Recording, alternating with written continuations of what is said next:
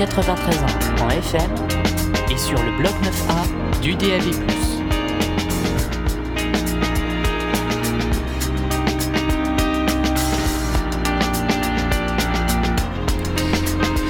Et bonsoir à tous, nous sommes toujours le lundi 30 octobre 2023 et vous êtes sur Cause Commune 93.1 FM ou peut-être que vous nous écoutez en streaming sur causecommune.fm. Nous sommes en direct avec vous jusqu'à 23h. La première heure de notre émission est consacrée à notre invité et la deuxième heure dédiée à l'actualité et à vos appels au 09 72 51 55 46 ainsi qu'au chat de la radio causecommune.fm. Vous laissez guider, vous allez sur l'émission et pour cause et on peut échanger directement euh, via, via le chat. Au fil de mes couvertures de différentes manifestations, rassemblements et contestations, j'ai eu l'occasion de rencontrer de nombreuses personnes, des élus, des chômeurs, des citoyens engagés, des révoltés, des enseignants, des professionnels de la santé, ceux qui ont des convictions fortes, ceux qui doutent et ceux qui veulent simplement être entendus. Nous étions présents lors des manifestations contre la réforme des retraites, à la fête de l'humanité, aux manifestations des Gilets jaunes et récemment à la manifestation contre les violences policières. Lors de l'une de ces manifestations, j'ai tendu mon micro à un jeune homme engagé dans de nombreuses luttes et causes. Il a accepté de répondre à mes questions, mais la discussion a été interrompue en raison du grand nombre de personnes souhaitant échanger avec lui. Plus tard, nous nous sommes retrouvés en fin de manifestation, il est venu s'excuser avec bienveillance. Nous avons échangé nos numéros de téléphone et un rendez-vous en studio a été convenu. Richie Thibault est un révolté contre les injustices, impliqué dans l'action militante. Il était actif sur les ronds-points à l'âge de 18 ans lors des manifestations des Gilets jaunes, ce qui lui a permis de prendre conscience des injustices profondément racinées dans notre société. Il a multiplié les rencontres et s'est engagé dans plusieurs initiatives. Il a été membre actif du collectif École pour tous, luttant pour les enfants qui n'ont pas accès à l'enseignement. Il a créé l'association Les Jeunes Solidaires. Il est cofondateur du collectif Peuple, Peuple Révolté et de la Luciole Média. Il anime l'émission Dissonance sur la chaîne Si Vicio. Il est extrêmement actif sur les réseaux sociaux, dénonçant les actes répréhensibles d'une police qu'il estime raciste et violente, une police qui selon lui protège l'État plutôt que les citoyens. Il a fait l'objet de nombreuses gardes à vue abusives et de classements sans suite. À la fête de l'humanité, un débat a été interrompu. Un ancien Premier ministre a, été, gardé le silence. Un micro a changé de main. Et Ricci a continué à dénoncer les violences policières et d'utilisation du LBD. Ce soir, dans les studios de Cause Commune, Richie Thibault est avec nous. Nous aurons une heure d'échange pour mieux le connaître, parler de ses combats, de ses luttes et de ce qu'il attend dans l'avenir. On se retrouve dans, que, dans quelques instants, je bégaye ce soir, dans quelques instants, en direct euh, sur Cause Commune 93.1.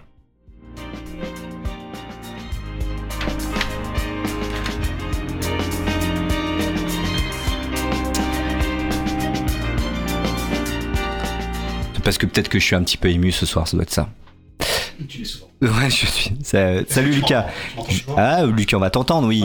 oui, ça va, tout va bien. Lucas est avec moi, évidemment. Bonsoir Lucas, ça va Bonsoir, ça va très très bien. Journée. Merci, euh, merci, merci. Grosse journée comme toujours. Euh, comme, toujours, ça y va. Et en effet, avec nous, Richie. Bonsoir Richie. Bonsoir à toutes et à tous, bonsoir mon, cher Karim, merci pour tes mots qui sont plus qu'émouvants et, et je semble, il me semble, et du moins, j'ai beaucoup envie de parler d'émotions ce soir et on va en parler au sens étymologique et autres. Bon, enfin, je vous réserve quelques surprises malgré tout. Ah. Et, euh, et bonsoir euh, Lucas, euh, avec qui je suis d'avance ravi de, de, pouvoir faire connaissance à travers cette émission. Pardon, j'ai un petit peu bégayé lors de mon intro, ça m'arrive pas trop souvent, mais, je suis un petit peu ému d'avoir Richie en face de moi. Et en effet, ce que je dis est vrai. il y avait une certaine bienveillance quand je t'ai rencontré lors de ces manifs policières. Il y avait plein de monde, on n'a pas eu le temps de trop échanger. T'as quand même répondu à mes questions et quelques temps, on s'est retrouvé. je sais pas si sur la Nation, je sais plus où on était, et t'es venu me voir spontanément en disant je suis désolé. Mais parce que, si tu veux, moi, j'ai beaucoup d'estime pour celles et ceux qui euh, tendent le micro afin de faire écho de donner un écho du moins le plus large possible, le plus large soit-il, bah, à la parole de celles et ceux qui luttent d'une part, mais également pour faire écho aux, revendications, à l'aspiration à des jours meilleurs. Et c'est ce que tu fais, c'est ce que vous faites ici euh, à Cause Commune, et c'est la raison pour laquelle je, tenais à, le faire euh, d'une part sur ce plan euh, militant, mais d'autre part sur le plan humain, parce que il me semble qu'il hum, faut vrai avoir les relations qui soient les plus sympathiques possibles les uns à l'égard des autres et les uns avec les autres.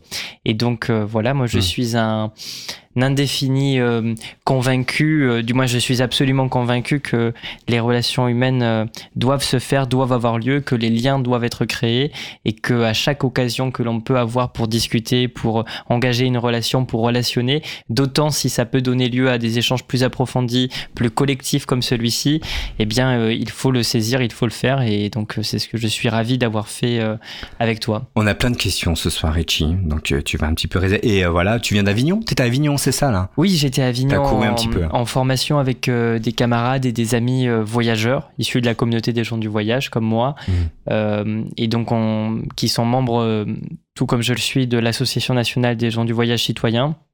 Et on s'est formé aux méthodes d'organisation collective afin de défendre nos droits les plus élémentaires.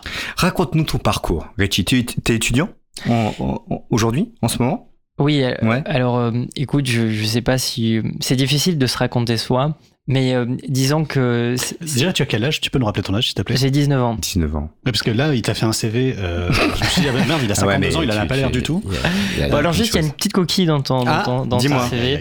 Ah là là là là, ça y est, ça commence. Mais bon, tu vas pas être licencié, t'inquiète. Non, non, oh, je tu sais ici. ça va. Un peu de légèreté, ça ne fait pas de mal. Dis-moi. Non, non, mais c'est que j'ai été sur la rond-point à l'âge de 14 ans. 14 ans, pardon. Et non 18. Ok, très bien. Mais il n'y a pas de. Pas que, tu as défendu aussi un CRS, on peut en reparler aussi, parce qu'il y a une image, il y a des vidéos qui tournent aussi de ce Marc. Euh, ça dit quelque chose, tu avais 15 ans. On va, on va en parler. On va en parler. Bon, écoute, pour dire ce que je fais euh, en ce moment, euh, je suis officiellement, disons-le ainsi, étudiant en deuxième année d'histoire, bien que je déserte les bancs de la fac et je vous expliquerai sûrement pourquoi. Mais bon, c'est dans une certaine mesure intéressant. Et puis, euh, ça fait un peu pompeux, quoi. Ça permet d'avoir l'étiquette d'étudiant qui un peu passe-partout et qui est confortable. Je pense que certains comprendront pourquoi. Euh, enfin, confortable. Euh, pas de, pas de mauvais jeu de mots sur le, non pas sur le plan social, bien entendu, et je pense qu'on va en parler également, mais sur, le, sur le plan didactique, disons-le ainsi. Et puis, je travaille également en parallèle pour, pour me nourrir parce que en France, on ne peut pas étudier sans travailler. Bon, après, j'ai le privilège d'avoir un, un travail qui, qui m'est agréable et qui me permet d'user de ma pensée. Et puis, par ailleurs, effectivement, euh, je milite, je revendique, je proteste, je conteste, j'écris, je parfois je chante. Bon, ça plaît pas à mes amis. Je danse, je vis, euh, voilà, je fais plein de choses, quoi, comme chaque être humain.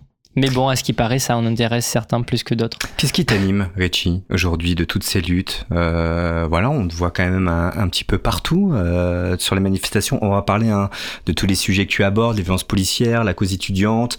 Enfin, il y a plein, plein de choses. Pourquoi? Qui, Comment ça arrivé? Et qu'est-ce qui t'anime tout simplement? Disons que ce qui m'anime le plus fondamentalement, c'est la justice, en un mot. C'est-à-dire que moi, et je parle beaucoup de mon expérience vécue, non pas par égocentrisme, mais parce que c'est ce que je connais le mieux. Et parce que je sais que derrière le particulier, il y a toujours une dimension de l'universel. D'universel, du moins. Et donc, moi, lorsque, au fur et à mesure de ma vie, lorsque j'étais dans le ventre de ma mère, et puis lorsque j'en suis sorti, et que je suis arrivé, j'ai posé les pieds sur terre, que j'ai respiré pour la première fois de l'air, eh bien, j'ai été confronté, comme chacun d'entre vous, de manière très singulière, à des injustices, à des difficultés, à l'adversité. Et je me suis dit, euh, en grandissant, que ce que j'avais vécu sur le plan de la discrimination, sur le plan de l'injustice sociale, et je pourrais vous en parler en, le développant, eh bien, euh, d'autres le vivent et d'autres allaient le vivre des jeunes comme moi. Et c'est fondamentalement pour cela que je suis entré en lutte, parce que je me suis dit, le malheur auquel on a voulu me condamner, le malheur auquel on assigne, on condamne les gens qui m'entourent, eh bien, il n'est pas inéluctable. Et je me suis dit que nous, les déshérités, les subalternes, les discriminés, les laissés pour compte, les mis de côté, eh bien, nous ne sommes pas condamnés à subir. C'est ce qui m'anime fondamentalement et c'est ce que je veux sans cesse répéter. Nous ne sommes pas condamnés à subir des jours malheureux, nous pouvons tendre vers le meilleur. Voilà mon discours fondamental. Est-ce que tu peux être plus spécifique dans ce que tu, dis? J'entends le côté euh, général universel de ce que tu, ce que nous dis. Est-ce que tu peux me raconter peut-être une ou deux choses qui sont fondatrices justement pour toi, des, événements, des moments qui ont été fondateurs justement du développement de cette pensée? C'est toujours difficile de faire euh, une sélection qui reflète au mieux euh, bah, qui je suis, mais disons que moi, le, premier déclic, la première indignation profonde que j'ai eu, la, première colère que j'ai eue, politique, disons-le ainsi, même si je ne l'apercevais pas comme telle à l'époque, c'est lorsque j'avais une dizaine d'années. Eh bien, euh, j'avais un, une sorte d'oncle dans la famille avec qui, comme, qui était un très bon ami à mon père, enfin, et qui était vraiment, qui faisait partie de la famille et que je voyais souvent et, avec qui on faisait souvent de très beaux et très bons agrès et de très bons repas. Et il s'avère que il a été tué par deux gendarmes d'une de, quelques balles, j'ai plus le nombre exact dans le corps. Personne n'en a parlé, c'était le, silence total, alors qu'il était sans défense, il n'était pas armé, il venait de commettre un acte délictueux, à savoir un vol. Il sortait d'une propriété, on lui a tiré dessus alors qu'il était de dos, enfin vis-à-vis de la posture des, policiers. Il est mort et le soir à la télévision, je m'en souviens très bien, Manuel Valls disait Je félicite ces braves policiers qui ont accompli leur devoir. Et alors là, moi, 10 ans, à l'époque, aucune connaissance, aucune considération politique. Je suis dans l'échec scolaire le plus total, j'ai jamais lu. Je, viens d'une famille où on ne parle pas de politique. Mes parents n'ont jamais voté, n'ont jamais été syndiqués, ni rien de tout cela. Et donc là, je vois ce mec qui dit bravo, c'est bien, bravo à ces policiers qui, pour moi, ne sont rien d'autre que des assassins. Et c'est le premier déclic. Et alors jusqu'alors, j'en avais pas conscience et c'est très récemment, en repensant à tout cela, que pour moi, je pense que c'est un acte fondateur dans mon engagement politique. Ensuite, eh bien, je me suis euh, interrogé sur mes origines, sur mes racines, sur ma famille, sur le fait que, ben, par exemple, quand on se fait tuer par la police et quand on est gitan, ben, on n'a aucune chance d'obtenir justice et on est tout de suite criminalisé. Et donc ça m'a interrogé, j'ai été très curieux comme beaucoup d'enfants et je me suis mis sur YouTube à taper euh, gens du voyage, euh, gitan, manouche, etc. Tous les mots que j'entends autour de moi pour qualifier, euh, tous les qualificatifs qui sont utilisés pour, pour, faire, pour appeler et désigner le groupe auquel j'appartiens, eh bien je me suis renseigné et là, ça a été un.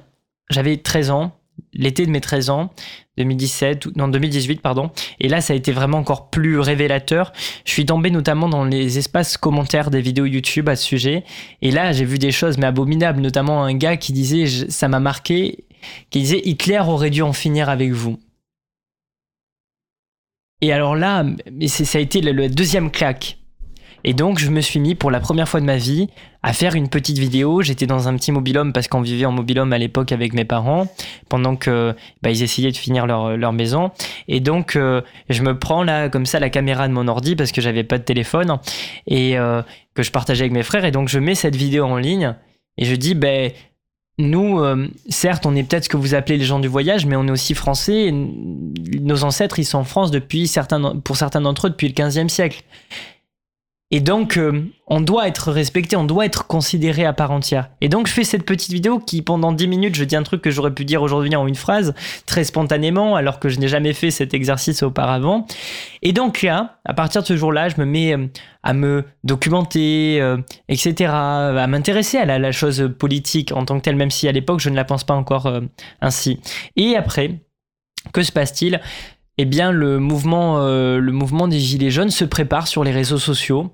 Alors là, moi, je vous parle de la période de juillet-août où j'ai fait cette vidéo, mais à partir du mois d'octobre, on entend parler de ces gens euh, qu'on n'appelait pas à l'époque les gilets jaunes, mais qui sont en colère sur les réseaux sociaux et qui veulent organiser des blocages du périph et qui veulent mettre des gilets jaunes sur des ronds-points.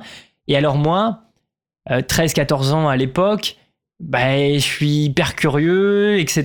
Et je trouve ça fantastique que de voir cette émulation totale sur les réseaux sociaux. C'était la première fois que j'y allais.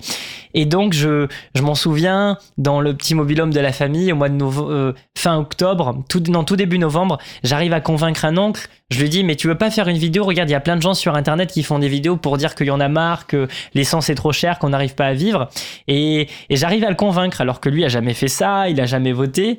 Et c'est assez marrant. Et donc, le 17 novembre matin, euh, je sors... Euh, je, sors je me lève à 7 heures pour prendre la direction du rond-point qui est à 500 mètres de chez moi, qui est à l'entrée de la, grande surface du Leclerc euh, de la ville de Pineuil, à côté de Sainte-Foy-la-Grande, en Gironde. en Gironde. Et alors là, mes parents sont hyper inquiets. Ils me disent Mais qu'est-ce que tu vas faire là-bas? Mais pourquoi tu vas là-bas? Et donc j'y vais, j'arrive à les convaincre. Et donc là, je tu vois. tout seul à ce moment-là? Oui, tout seul. Enfin, il y a, y a, mon grand frère qui, qui, a, hum, qui avait, euh, je sais pas, il devait avoir 17 ans à l'époque, 16 ou 17 ans, enfin, qui a deux ans de plus que moi. Et, hum, et qui, lui non plus, n'est pas du tout. Euh, comment dirais-je, engagé ni politisé. Et par ailleurs, je vous parle de mon frère, ça me touche beaucoup, qui, a beaucoup d'estime et j'ai beaucoup d'estime pour lui, qui en a beaucoup pour moi, qui est hyper actif, qui a des troubles du comportement. Et donc, pour, rassurer mes parents, je dis, ben, Mehdi, mon grand frère va venir avec moi. Et donc, on y va ensemble. Et là, on voit une dame, la soixantaine, blanche, retraitée, euh, pas forcément privilégiée, mais bon, je pense pas qu'elle soit euh, euh, la, la, la, la, plus euh, opprimée du pays. Et donc on discute très spontanément. Voilà, un fils de gitan totalement exclu, marginalisé, avec cette retraitée qui a travaillé dans le monde du salariat toute sa vie, etc. Et, et finalement, ce que j'ai trouvé fantastique, Aujourd'hui, ce que j'interprète ainsi et qu'à l'époque je, je, me suis contenté de vivre en pleine inhibition, euh, désinhibition, pardon, eh bien c'est que le mouvement des Gilets jaunes a permis de mettre de côté des assignations euh, sociales telles que le fait, ben, par exemple, que les gitans doivent être reclus en eux, que, les que un tel ou un telle catégorie euh, doit être recluse et que personne doit se parler. Et ce mouvement, il a été fantastique en cela que, par exemple, à Pineuil, à Sainte-Foy-la-Grande en Gironde, sur le rond-point, le 17 novembre, il y a eu 500 personnes. Et pour grande part de ces personnes, et moi je tiens à le souligner, et c'est quelque chose qui reste dans l'angle mort du mouvement des Gilets jaunes encore aujourd'hui, cinq ans après, eh bien c'était des gitans, c'était des maghrébins, c'était des gens, euh, des subalternes qui jusqu'alors n'avaient pas pris part à un mouvement social. Et ça, c'est juste incroyable. C'est-à-dire que tous les gens qui se sont retrouvés sur ces ronds-points, pour la grande partie d'entre eux en France, notamment dans les zones les plus rurales, eh bien, c'était des gens qui étaient condamnés à l'inertie politique. C'était des gens qui, en gros, étaient assignés à l'apolitisme. En gros, c'est des gens qui avaient dans, la, dans, la, dans leur tête la petite chanson qui consiste à se dire ben, la politique, c'est pas mon affaire, c'est pas fait pour moi, c'est fait pour ces gens qu'on voit à la télé et qui portent une belle cravate. Et ça, mais ça a été fantastique. Et moi qui étais à l'époque en échec scolaire, mon, mes enseignants, j'étais en, en en, en, classe de, de troisième me disait mais Richie tu n'iras pas au lycée c'est pas fait pour toi tu iras dans un cursus professionnel. Euh, mon prof de maths j'en pleurais en rentrant chez moi qui m'humiliait qui me disait mais de toute façon je recevrai vos résultats et vous verrez de toute façon les gens comme toi ils réussiront pas. Et, donc moi qui étais dans l'échec le plus total qui avait pas lu à partir de, de cet acte qui a été pour moi émancipateur que mon engagement dans les mouvements, le mouvement des Gilets jaunes, eh bien, je me suis dit, le savoir, la connaissance, c'est une arme extrêmement puissante pour faire valoir ses idées. C'est un outil extrêmement efficace pour euh, changer et du moins pour euh, esquisser un monde meilleur. Et donc là, je me suis mis à, dévorer tout un tas de bouquins. Je me suis mis à, lire Élisée Reclus, qui est né à Sainte-Foy-la-Grande, donc qui, a vécu dans la même ville que moi, qui est un grand penseur théoricien de l'anarchie. Euh, je me suis mis à lire Simone Veil, la philosophe euh, marxiste. Je me suis mis euh, à lire euh, Paul Lafargue sur le droit à la paresse. Je me suis mis à écouter des choses, des, musiciens, des artistes. Bref, je me suis mis à me nourrir. Et ça a été émancipateur pour moi, d'une part, mais par ailleurs, ça m'a permis d'acquérir des outils, notamment la maîtrise de la parole, afin de faire écho aux souffrances qui ont été miennes, aux souffrances qui sont partagées par les gens qui me ressemblent, qui ont vécu des difficultés similaires aux miennes. Et puis, euh, et puis par ailleurs, ça permet euh, clairement, comme je le fais euh, et comme beaucoup d'autres le font ces derniers temps, d'aller voir ceux qui nous emmerdent, d'aller voir ceux qui sont les responsables de nos problématiques et de mettre des mots sur nos souffrances et de ne plus rester silencieux. Qui nous emmerde, Richie? Alors tu affirmes, et on s'est rencontrés lors des manifestations, de la manifestation contre les violences policières. On va parler de la police que tu, tu l'as évoqué à travers l'histoire de ton oncle c'est ça avec les gendarmes. Tu affirmes que la police est raciste, violente et qu'il y a un problème systémique au sein de, de la police. Est-ce que tu peux développer ce propos et euh, par rapport à ça, ta position tout simplement? Oui, alors bien sûr, la, la police est raciste, la police assassine, enfin, mais on, on, on va... Toute la police la police en tant qu'institution. Mmh. Et c'est là où il y a la nuance. Mais on va y revenir. Mmh. Mais juste avant, moi, quand je dis qui, quand je parle de, des gens qui nous emmerdent, oui. des gens qui causent nos malheurs, qui sont responsables de nos malheurs, qui mais je ne parle pas de la police. C'est pas euh, le mec qui prend son uniforme, qui est responsable des oppressions et qui est responsable de l'injustice sociale. Enfin, je m'explique parce que c'est très compliqué en réalité. Euh, c'est-à-dire que dans ce, dans ce pays, euh, dans le monde quasiment entier et depuis maintenant euh, des siècles et des siècles sous des formes et des déclinaisons différentes, eh bien il y a toujours une petite minorité qui vit dans l'opulence la plus totale au détriment, du moins grâce euh, à la majorité qui elle souffre et qui elle euh, est condamnée au malheur. Pour moi, il y, y, a vraiment des, des gens qui, qui jouissent d'un bonheur qui en réalité d'ailleurs illusoire et des gens qui souffrent. Ouais, Donc, une aisance plutôt qu'un bonheur finalement. Oui, oui, une, condition sociale aisée.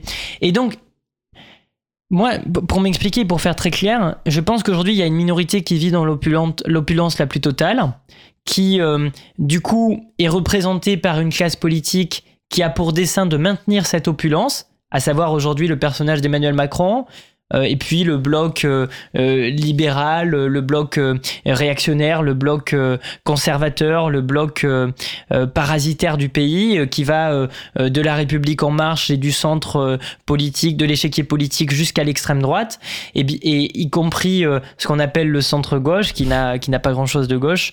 Euh, Qui, qui l'ont qui, l'ont- à qui tu penses euh, Oh, bah, enfin, toute une partie du, du Parti Socialiste, etc. Enfin, tous ces gens-là, quoi. Non, une partie des, écologistes. Et enfin, bref, ces gens-là, Le bloc bourgeois, pour le résumer. bloc bourgeois, ces gens-là, eh bien, finalement, euh, ne, ne sont pas.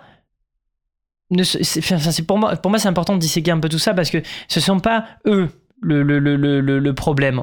Que Ces gens-là, ce sont juste les représentants euh, de, de ceux qui constituent le problème. C'est-à-dire que pour moi, mon, mon- mon véritable ennemi, c'est Bernard Arnault, par exemple. C'est Mm. les possédants, c'est ceux qui, euh, euh, bien finalement, euh, en quelque sorte, orchestrent l'aliénation. C'est ceux qui, euh, eh bien, en réalité, volent l'argent des gens, les exploitent euh, et ensuite se les approprient, s'approprient les richesses. C'est Bernard Arnault, c'est Bolloré, c'est ces quelques dizaines de familles, centaines de familles, cette petite minorité, c'est ce petit pourcent des Français qui profitent de tout, qui a toutes les richesses, qui petit se gave. qui se gave, qui se goinfre dans l'opulence la plus totale. Et finalement, il y a tous ces petits exécutants, tous ces bras là, euh, qui sont des politiciens professionnels qui ont été formés à la manipulation et qui disent, eh bien nous. euh, Finalement, on est là pour vous dire ce qui est bien pour vous. Qui disent aux gens, on va vous dire ce qui est bien pour vous. Et ce qui est bien pour vous, c'est pas euh, d'être indépendant, c'est pas d'être autonome, c'est de faire confiance à ceux qui sont là-haut et qui ont réussi à la sueur de leur front. Et donc, quel est le rôle de la police dans tout cela? Parce Oui. que c'est important de le préciser. Eh bien, c'est non pas euh, de, de commander, d'édicter euh, l'injustice, c'est d'en être la garante. De que- protéger. de, de protéger ses- les intérêts des possédants, des, des- des dominants et des parasites, comme je préfère les qualifier. C'est-à-dire qu'en quelque sorte, sans la police, ils ne sont rien. La police, moi qui suis étudiant en histoire, c'est une institution qui ne date pas d'hier. Sous sa forme actuelle, à savoir la police nationale, elle a été créée sous le Vichy. régime de Vichy en 1941 sous décret du maréchal Pétain. Mhm. Il me semble qu'il est important de le préciser, mais en réalité, elle date de, de- de beaucoup plus longtemps en amont. C'est-à-dire que euh, il y a toujours eu des formes de police. La police, euh, la milice, on peut l'appeler ainsi aussi, c'est un terme synonyme, c'est une institution qui vise à asseoir, à protéger l'autorité d'un pouvoir établi. C'est sa fonction, c'est sa mission. Elle vise donc euh, à protéger les dirigeants.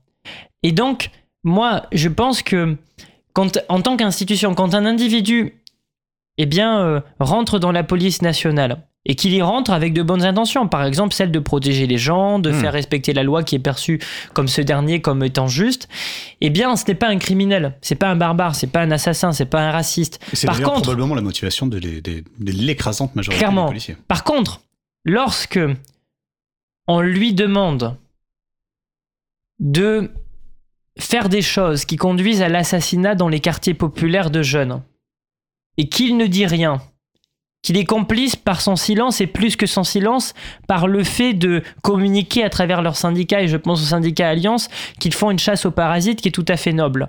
Lorsque, durant le mouvement des Gilets jaunes, ils ont des armes de guerre qui peuvent tuer des gens entre les mains, qu'ils ont des LBD 40, qu'ils tuent Zineb Redouane, qu'ils mutilent des femmes, des hommes, des- qui sont aujourd'hui mes amis. Je pense à Jérôme Rodriguez, je pense à Vanessa, je pense à Manu, qui ont détruit la vie des gens. Quand tu, quand Ouais, tu as une arme entre tes Je mains. rappelle que Zina Redouane a été tuée alors qu'elle était à, son, à sa fenêtre, tout simplement. Totalement.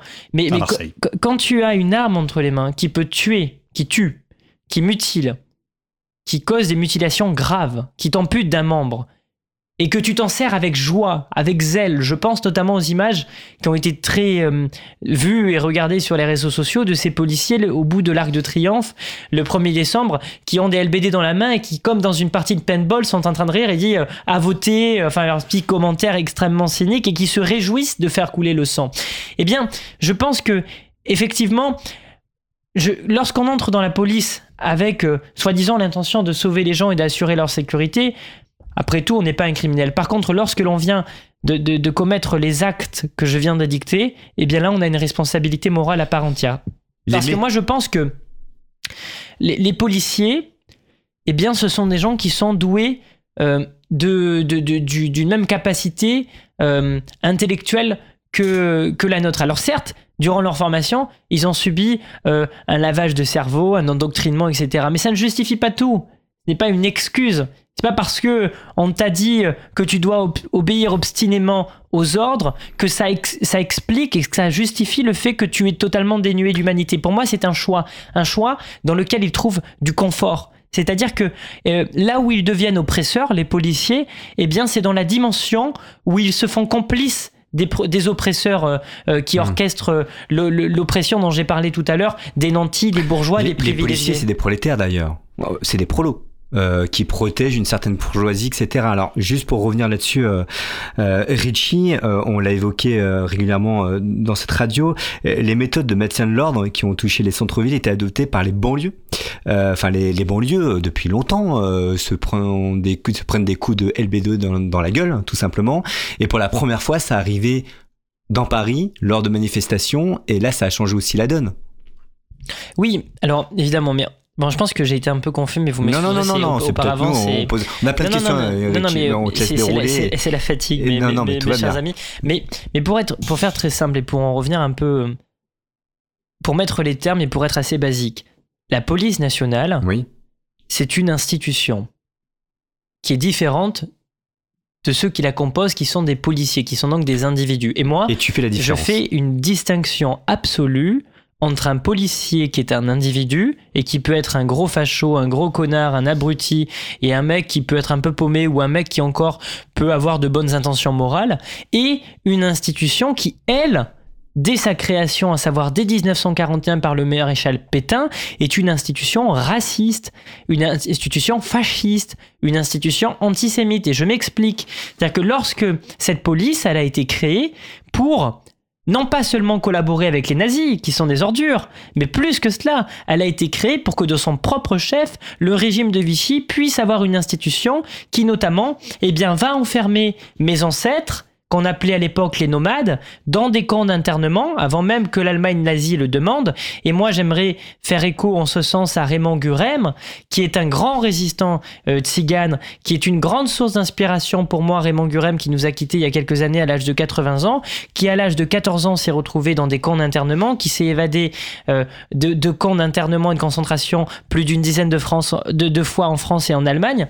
Et donc Raymond Gurem, toute sa vie durant, à la fin de la guerre, il n'a cessé de dire rappelez-vous que ce n'est pas les nazis qui m'ont enfermé, mais que c'est la police française de son propre chef.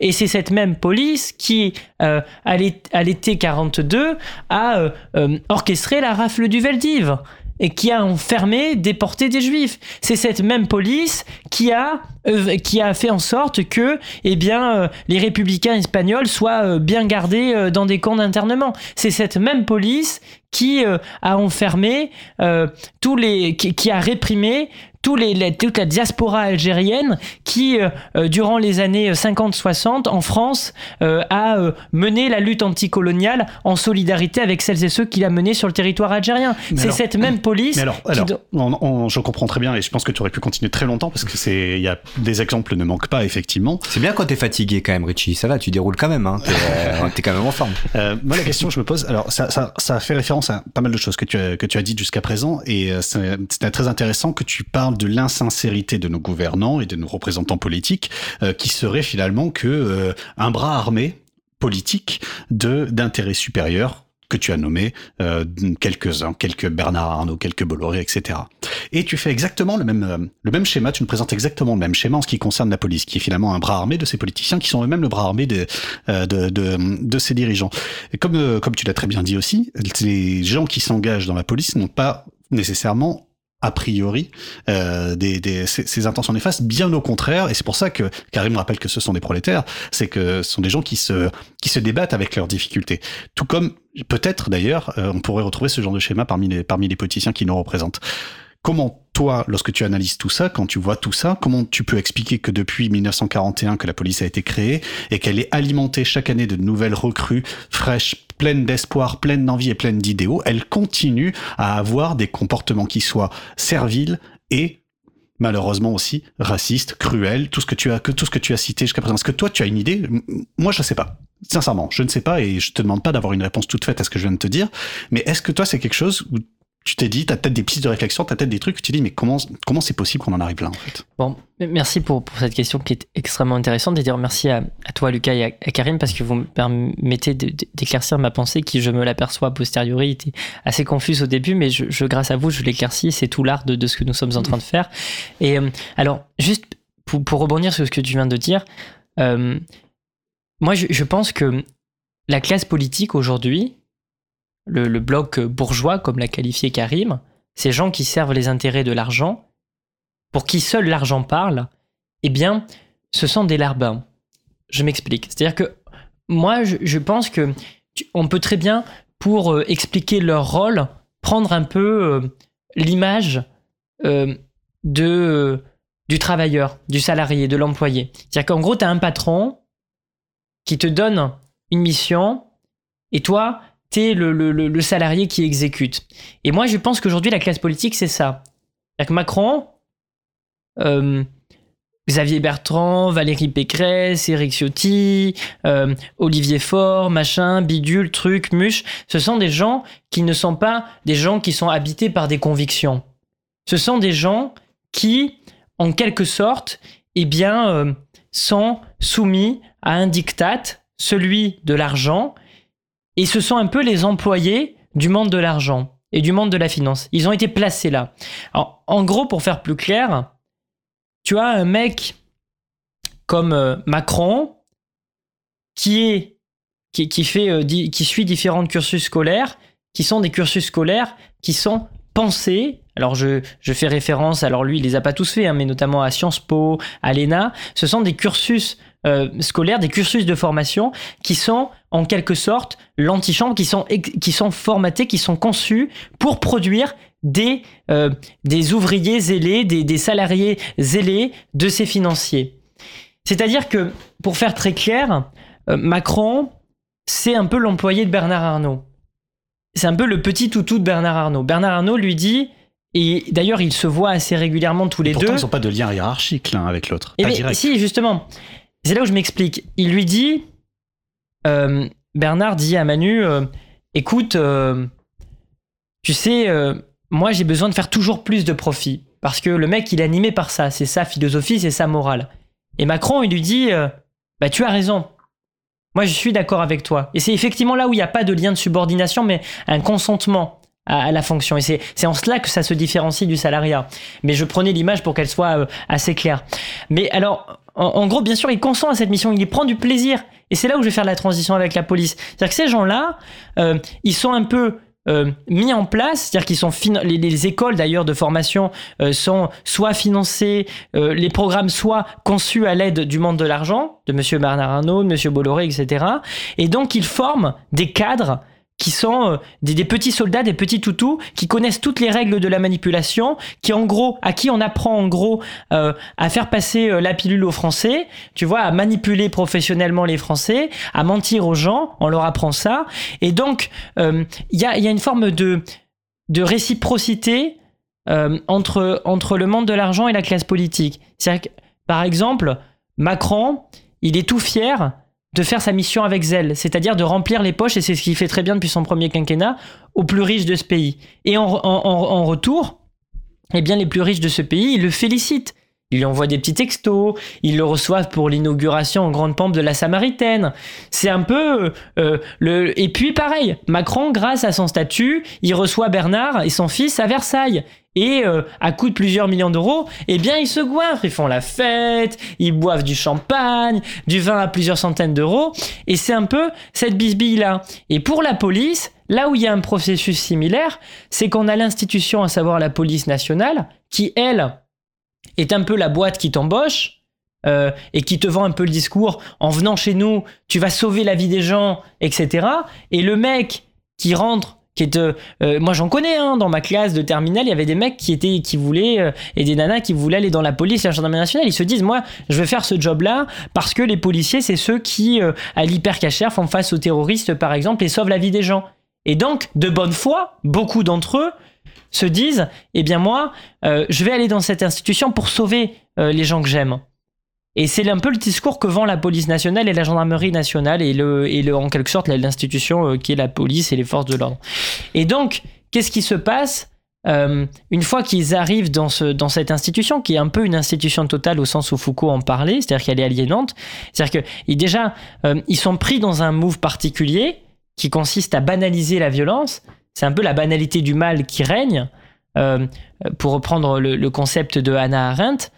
C'est-à-dire que, ayant ce postulat moral qui consiste à dire on fait le bien, on sauve la vie des gens, eh bien, ils n'ont plus aucune limite.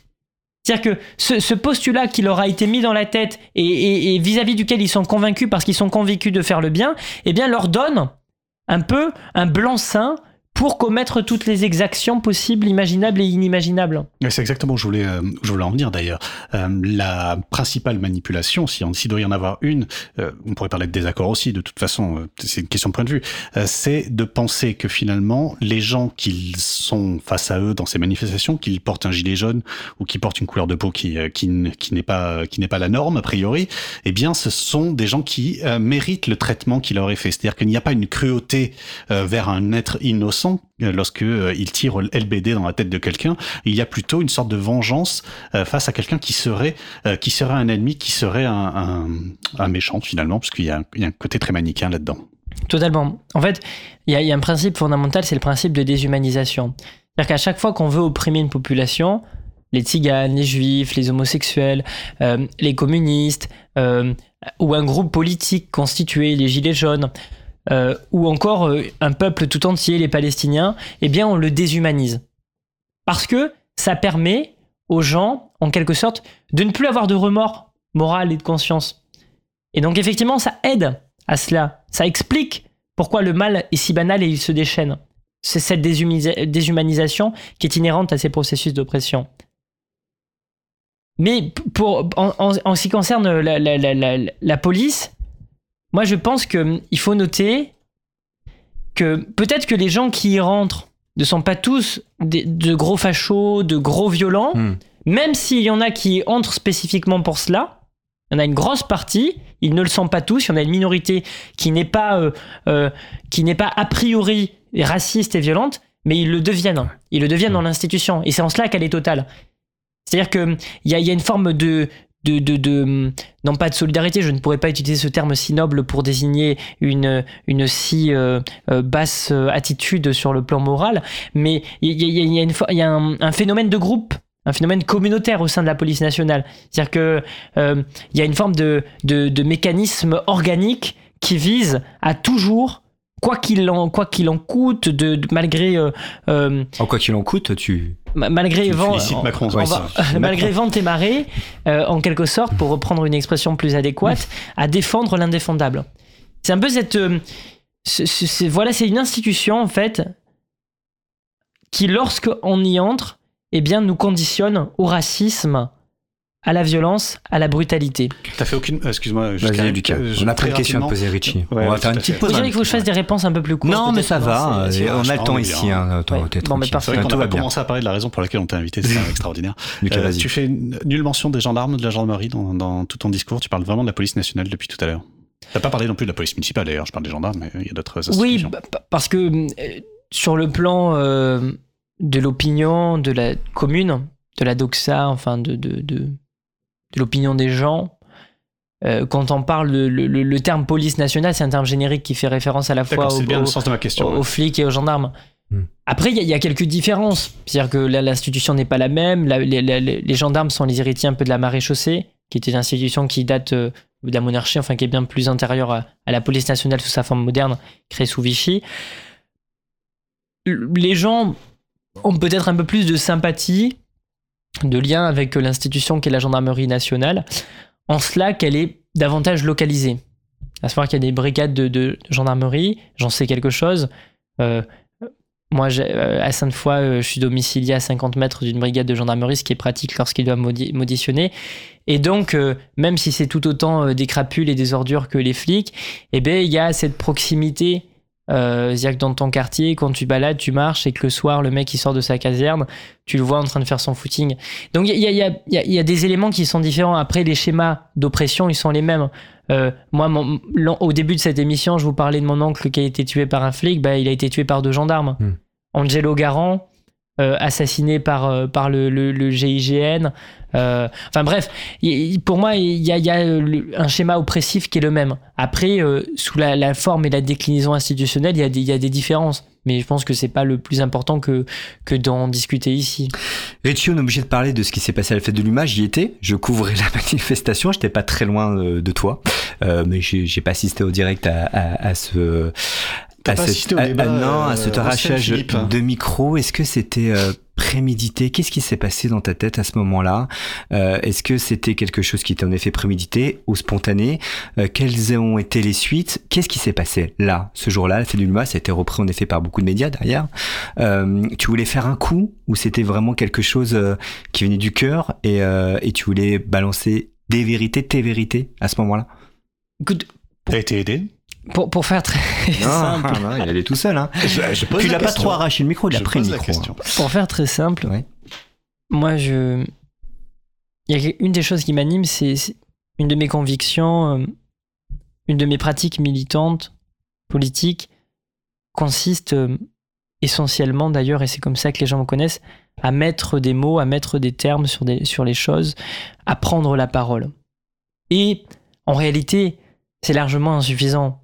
Et il y a des gens qui font beaucoup mieux que moi. Il y a des gens qui sont, euh, et, et je les estime au plus haut point. Moi, euh, il y a maintenant un an et demi, deux Tu ans. penses à qui euh, quand tu dis ça Bah, Il y, a- il y a un an et demi, deux ans de cela, j'ai fait un tour de France, j'ai fait 5000 km à pied en stop et à, pied et en stop à travers toute la France et j'ai rencontré des gens qui, euh, dans des refuges, accueillent des exilés, qui font des distributions alimentaires, qui, dans leur vie quotidienne, apportent une, de, de l'aide concrète, matérielle, face à la difficulté de, certaines personnes. Et pour moi, cela, mais c'est juste incroyable, c'est splendide, c'est ce qui me donne foi en l'humanité, c'est le moteur de mon existence que de voir que des gens font preuve de solidarité. Et donc, c'est pour cela que moi, je, je fais quelque chose qui est insuffisant. C'est-à-dire que quand on lutte, on ne peut pas se contenter de faire cela. Mais moi, j'aime, ça peut paraître un peu, comment dirais-je, chelou de dire ça ainsi, pour reprendre une expression qui est inhérente à ma génération. Ça fait un peu moins vieux. Mais, mais, mais, mais disons que je, encore, effectivement, hein, je- je me. C'est, c'est une mission politique, une démarche politique à laquelle, dans laquelle je suis à l'aise.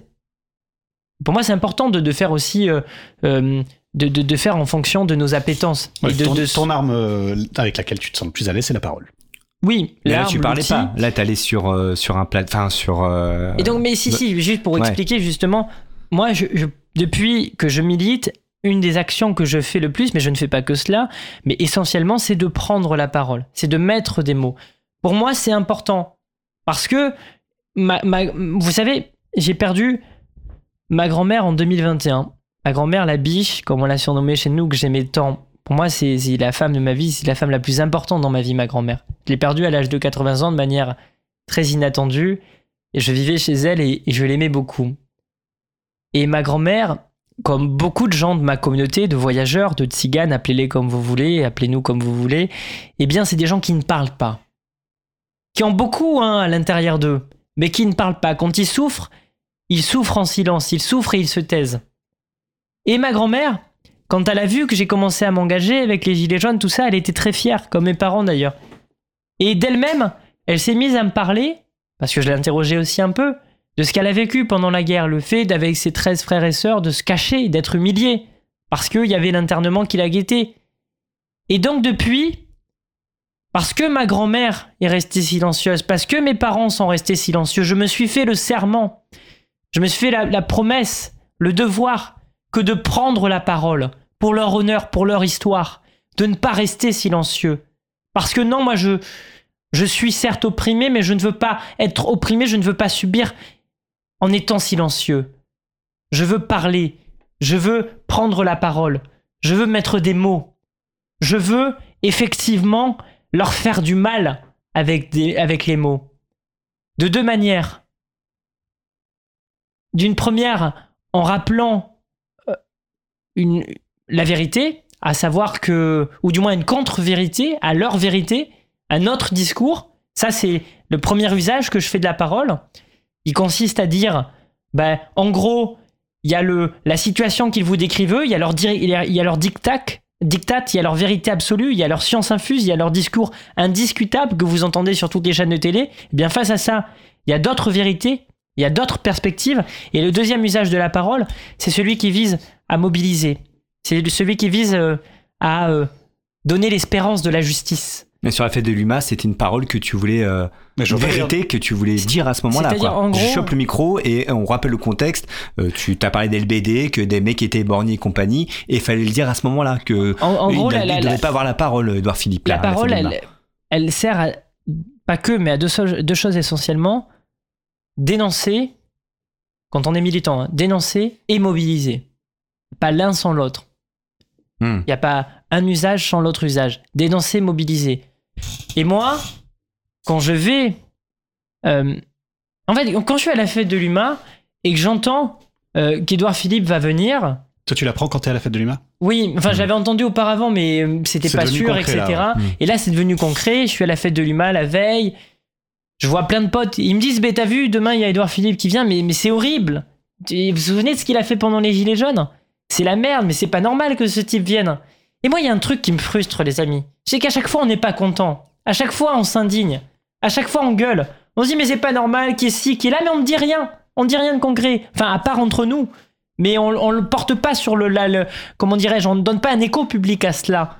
On ne donne pas voix au chapitre euh, de manière visible à, tout- à toutes ces colères, à toutes ces frustrations qui nous animent. Alors là, je vois les gens qui sont pas contents, qui gueulent et qui disent Édouard Philippe, il a rien à faire à la fête de l'humanité. Mais je dis, mais, mais les, les gars, les amis, les camarades, c'est bien beau de dire ça, mais qu'est-ce qu'on fait?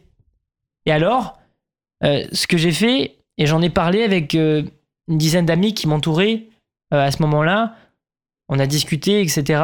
Et donc on s'est approché de la scène, et je suis monté, je suis monté, euh, Hmm. et j'ai pris son micro, parce que pour moi, ce C'est à lui que tu prends type-là, le micro, je me souviens plus. Oui, c'est à lui. oui, oui, lui, c'est Edouard Philippe. Et ce type-là, Ouais. il, a, il mérite pas de respect. Déjà, de base, c'est un individu qui mérite pas plus de respect que le- un mec, euh, le lambda du commun, tu vois. Euh, par contre, plus que cela, il n'est pas du tout respectable.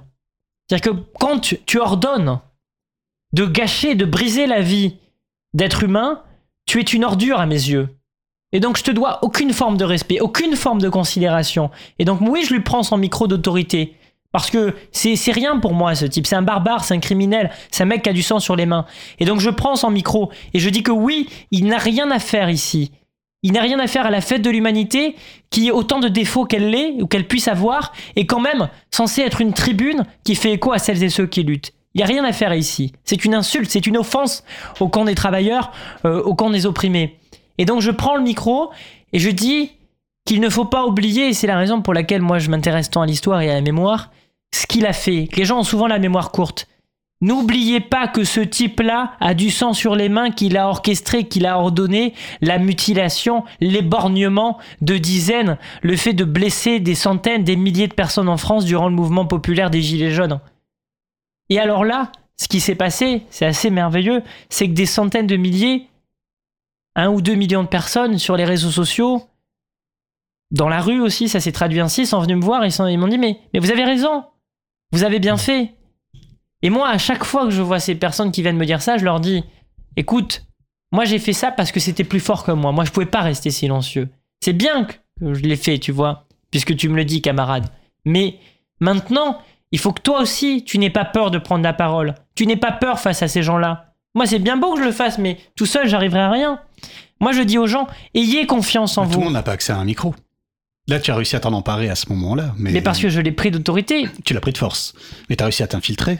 Tu as réussi à récupérer ce micro. C'est pas quelque chose qui est toujours, euh, toujours accessible. Et Bah, en écoute- plus, dans, un- dans le contexte de la fête de l'UMA, qui est peut-être, si, je- si je peux me permettre, peut-être un peu moins sécurisé, euh, puisque les militants sont censés être. Non, mais il y avait, un- il y avait un bienveillants. service d'ordre, Ouais, je me suis fait euh, tabasser, enfin bref, etc. Mais Mais- D'ailleurs, c'était quoi la suite après? T'as été inquiété? Oui, Comment ça s'est passé? T'as été entendu ouais. J'avais eu des hématomes, etc. Ils m'ont emmené derrière, il y en a un qui est monté sur moi et qui m'a dit petit con, tu vas la fermer maintenant. Mais enfin, cette violence-là, effectivement, euh, elle peut être euh, dissuadante. Et moi je, moi, je juge pas les gens qui ont peur. Vous savez. Machiavel disait très bien, dès le XVIe siècle, que le meilleur outil de gouvernement pour un pouvoir, pour un chef d'État, eh bien, c'est de faire usage de la peur. Et c'est bien connu. La meilleure manière de, de gouverner, d'obtenir le consentement, l'autorité, le contrôle d'une population, c'est de faire usage de la peur. C'est d'alimenter, c'est d'exciter. Et aujourd'hui, on le voit avec les faits divers, faits diversion, comme le disait très bien Bourdieu. C'est d'exciter euh, les passions, la peur, de les déchaîner. Et donc, effectivement, ça fait peur de faire face à la police, de faire face à un service d'ordre, de faire face à la garde à vue, de faire face aux insultes, de faire face aux menaces. Mais qu'est-ce qu'elle est, cette violence, face à l'humiliation d'un mec qui te traite comme de la merde, qui te retire toute ta dignité, ne serait-ce que symbolique Qu'est-ce qu'elle est, cette humiliation, face, cette violence, pardon, ou cette humiliation, face à la violence du fait, le 15 du mois, de pas savoir que mettre dans l'assiette ou sur la table de, ses, de, de son fils, de ses enfants? De devoir mendier l'aumône? Mais ce n'est rien du tout. Moi, je le dis aux gens. Je dis, vous avez, contrairement à ce qu'on vous fait croire, beaucoup plus à gagner qu'à perdre. C'est ça un peu ce que les gens doivent comprendre. C'est qu'on vous fait croire que vous avez plus à perdre qu'à gagner, mais c'est tout l'inverse. Vous allez obtenir la dignité et, et votre honneur. Il n'y a rien de plus fort que cela. Il n'y a rien de plus digne. Il n'y a rien de plus honorable. Il n'y a rien de plus important que la dignité. Moi, je préfère vivre debout que vivre à genoux. Comme le disait très bien Raymond Gurem, dont je vous ai parlé tout à l'heure, ce Mm. valeureux résistant, que oh, vis-à-vis de qui les institutions n'ont rendu aucun hommage d'ailleurs quand il est décédé. C'est ça d'être révolutionnaire, Richie C'est le début de la révolution De prendre la parole, de de- de- de- d'arracher des micros, euh, de hum, voilà, d'avoir cette conscience. Toi, tu es révolutionnaire. C'est quoi d'être révolutionnaire aujourd'hui? Tu appelles à cette révolution? Moi, j'ai, moi, j'ai aucune prétention. Mm. pour- moi, je me dirais pas révolutionnaire parce que pour moi, ce serait prétentieux que de me le dire. Au vu du respect que j'ai pour toutes celles et ceux qui ont pris part à la révolution. Si un jour, comme les communards, communardes, communeux, communeuses, comme les appelle notre cher Ludivine Bantini, de manière plus méliorative que ce terme qui avait été euh, laissé par les Versaillais de communards, communardes, eh bien, je prends part à une insurrection active et que j'obtiens une, une utopie réelle, eh bien, je pourrais me revendiquer euh, révolutionnaire. Or, aujourd'hui, Mhm. je ne juge pas avoir atteint ce stade-là. Et ce serait prétentieux que de me dire révolutionnaire, tu, en ce sens. Peut-être que je me Mhm. trompe. hein. Pareil, moi, euh, sur le plan politique, je suis extrêmement euh, nourri, influencé par l'anarchie euh, et la pensée libertaire. Mais pour autant, je ne me dirais en aucun cas anarchiste. Parce que là aussi, ce serait extrêmement prétentieux, ce serait dénuer le, le mot de, de son sens le plus complet et le plus noble. Parce que pour moi, l'anarchie, c'est un idéal qui est extrêmement complexe à atteindre en réalité. Et euh, et c'est un idéal moral qui se traduit aussi par des pratiques. Et aujourd'hui, dans mes pratiques, dans ma vie quotidienne, bien que j'essaie de déconstruire tout un tas de choses, eh bien, je m'inscris dans des logiques de domination comme tout un chacun. Et en ce sens, je ne me définis pas comme révolutionnaire ou anarchiste. Néanmoins, je me définis comme un gars qui veut faire au mieux. Mais, pour en revenir à la révolution, moi Mm. je pense que faire acte de révolution, vouloir être révolutionnaire, si on peut le dire ainsi, c'est ne pas accepter de subir. C'est ne pas se laisser condamner à la souffrance. En gros, On subit en, en gros, dans la, Aujourd'hui. dans la vie, si tu veux, tu as deux choix fondamentaux. Celui d'accepter les choses telles qu'elles sont. Tu vois, celui de faire preuve de stoïcisme, c'est-à-dire en gros comment je vais faire pour être heureux avec tous les malheurs du monde et d'accepter ces malheurs. En gros, au mieux tu fais ça, au pire tu les acceptes simplement. Donc dans la vie, soit tu as la possibilité d'accepter la misère, la merde, l'oppression, euh, la violence, soit tu fais le choix de combattre, de résister, de faire preuve d'insoumission, de résistance, de rébellion. Et alors oui, oui, effectivement, c'est plus confortable que de rester silencieux. C'est beaucoup plus confortable, en vérité, pour dire vrai. C'est-à-dire que le silence, il t'évite de perdre un œil. Il t'évite de finir en prison. Il t'évite de finir en garde à vue. Il t'évite d'être humilié par la police. Il t'évite d'être taxé d'antisémite et d'homophobe par Emmanuel Macron.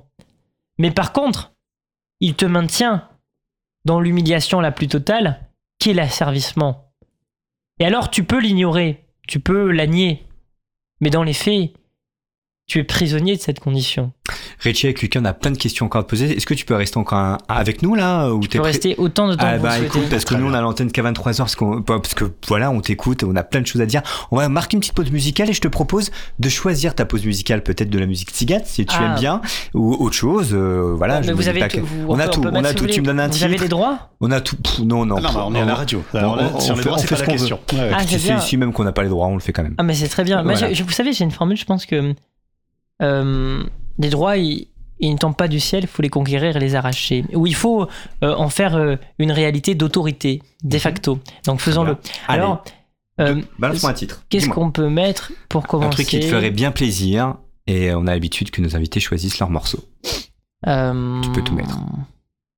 Laissez-moi un petit moment de Bah réflexion. Alors, voilà. Alors moi je vais dire que vous êtes toujours sur Cause Commune 93.1, que nous sommes en direct jusqu'à 23h avec Richie Thibault. Vous pouvez intervenir à l'antenne aussi, on peut prendre des coups de fil si vous le souhaitez. 09 72 51 55 46.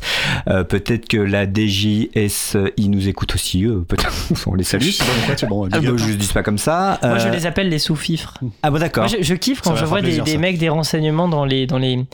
Et c'est ça, en cela que la, Ah un sujet ça. en cela que la parole elle est elle est efficace. Alors il y en a qui volontairement se fondent dans la masse, mais il y en a aussi qui qui euh, comment dirais-je ne se font pas visibles. qui se montrent. Hmm. Et donc moi je les reconnais parce que bon j'ai une certaine expérience maintenant, vous l'aurez remarqué avec les forces de police en tout Oui, genre. on a vu. Et donc à chaque fois que je passe devant eux, et moi j'en ai rien à foutre de me prendre un outrage, je les taxe parce que pour moi ce n'est que la réalité, c'est pas outrageant. Alors si s'ils trouvent ça out- outrageant ou outrageeux, c'est leur problème, mais moi je pense que je désigne la réalité. Chaque fois que je les vois, avec un grand sourire, je leur demande comment ça va les sous-fifres, vous n'avez pas honte de faire ce que vous faites là?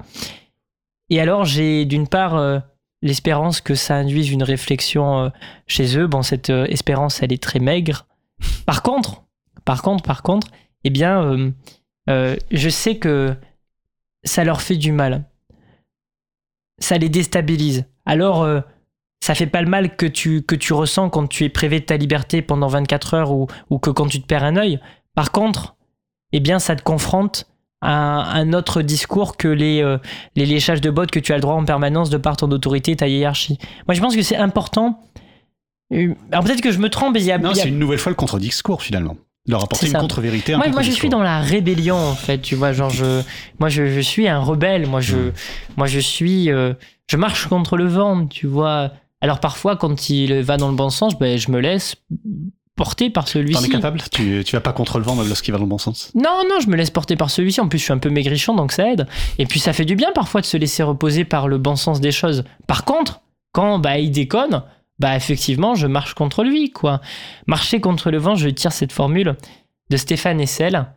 Euh, vous voyez, en fait, moi, les, les amis, politiquement, et après, on, en- on envoie la, pause Ah ouais, musicale. mais je suis sûr t'as pas Mais- trouvé le titre encore. Mais, hein, mais politiquement, moi, je suis un gars euh, qui suis pas dans le dogme. Politiquement, vous savez, j'aime pas trop les ismes. Moi, je pense qu'on vit sous le dictat des ismes et qu'il est un peu problématique.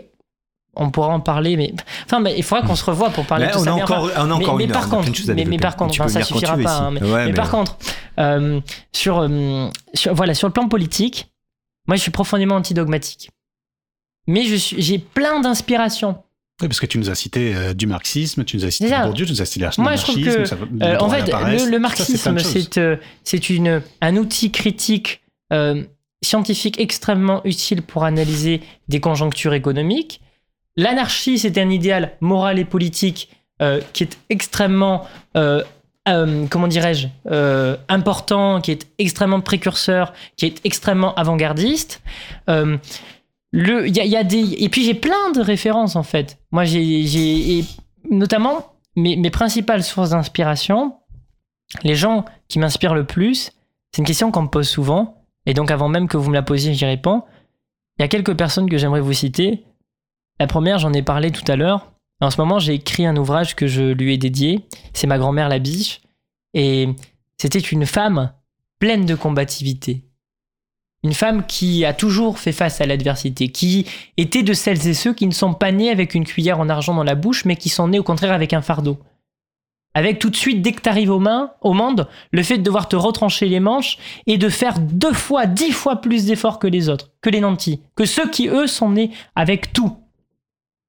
Elle est née, elle fait partie, elle faisait partie de celles et ceux qui n'ont rien dès la naissance et qui doivent tout conquérir pour euh, espérer vivre. En réalité, qui ne vivent pas mais qui survivent, en quelque sorte, même s'ils arrivent, grâce à leur opiniâtreté, à s'arracher à la survie et à faire preuve, ne serait-ce que pendant de petits moments, et bien d'une existence épanouie.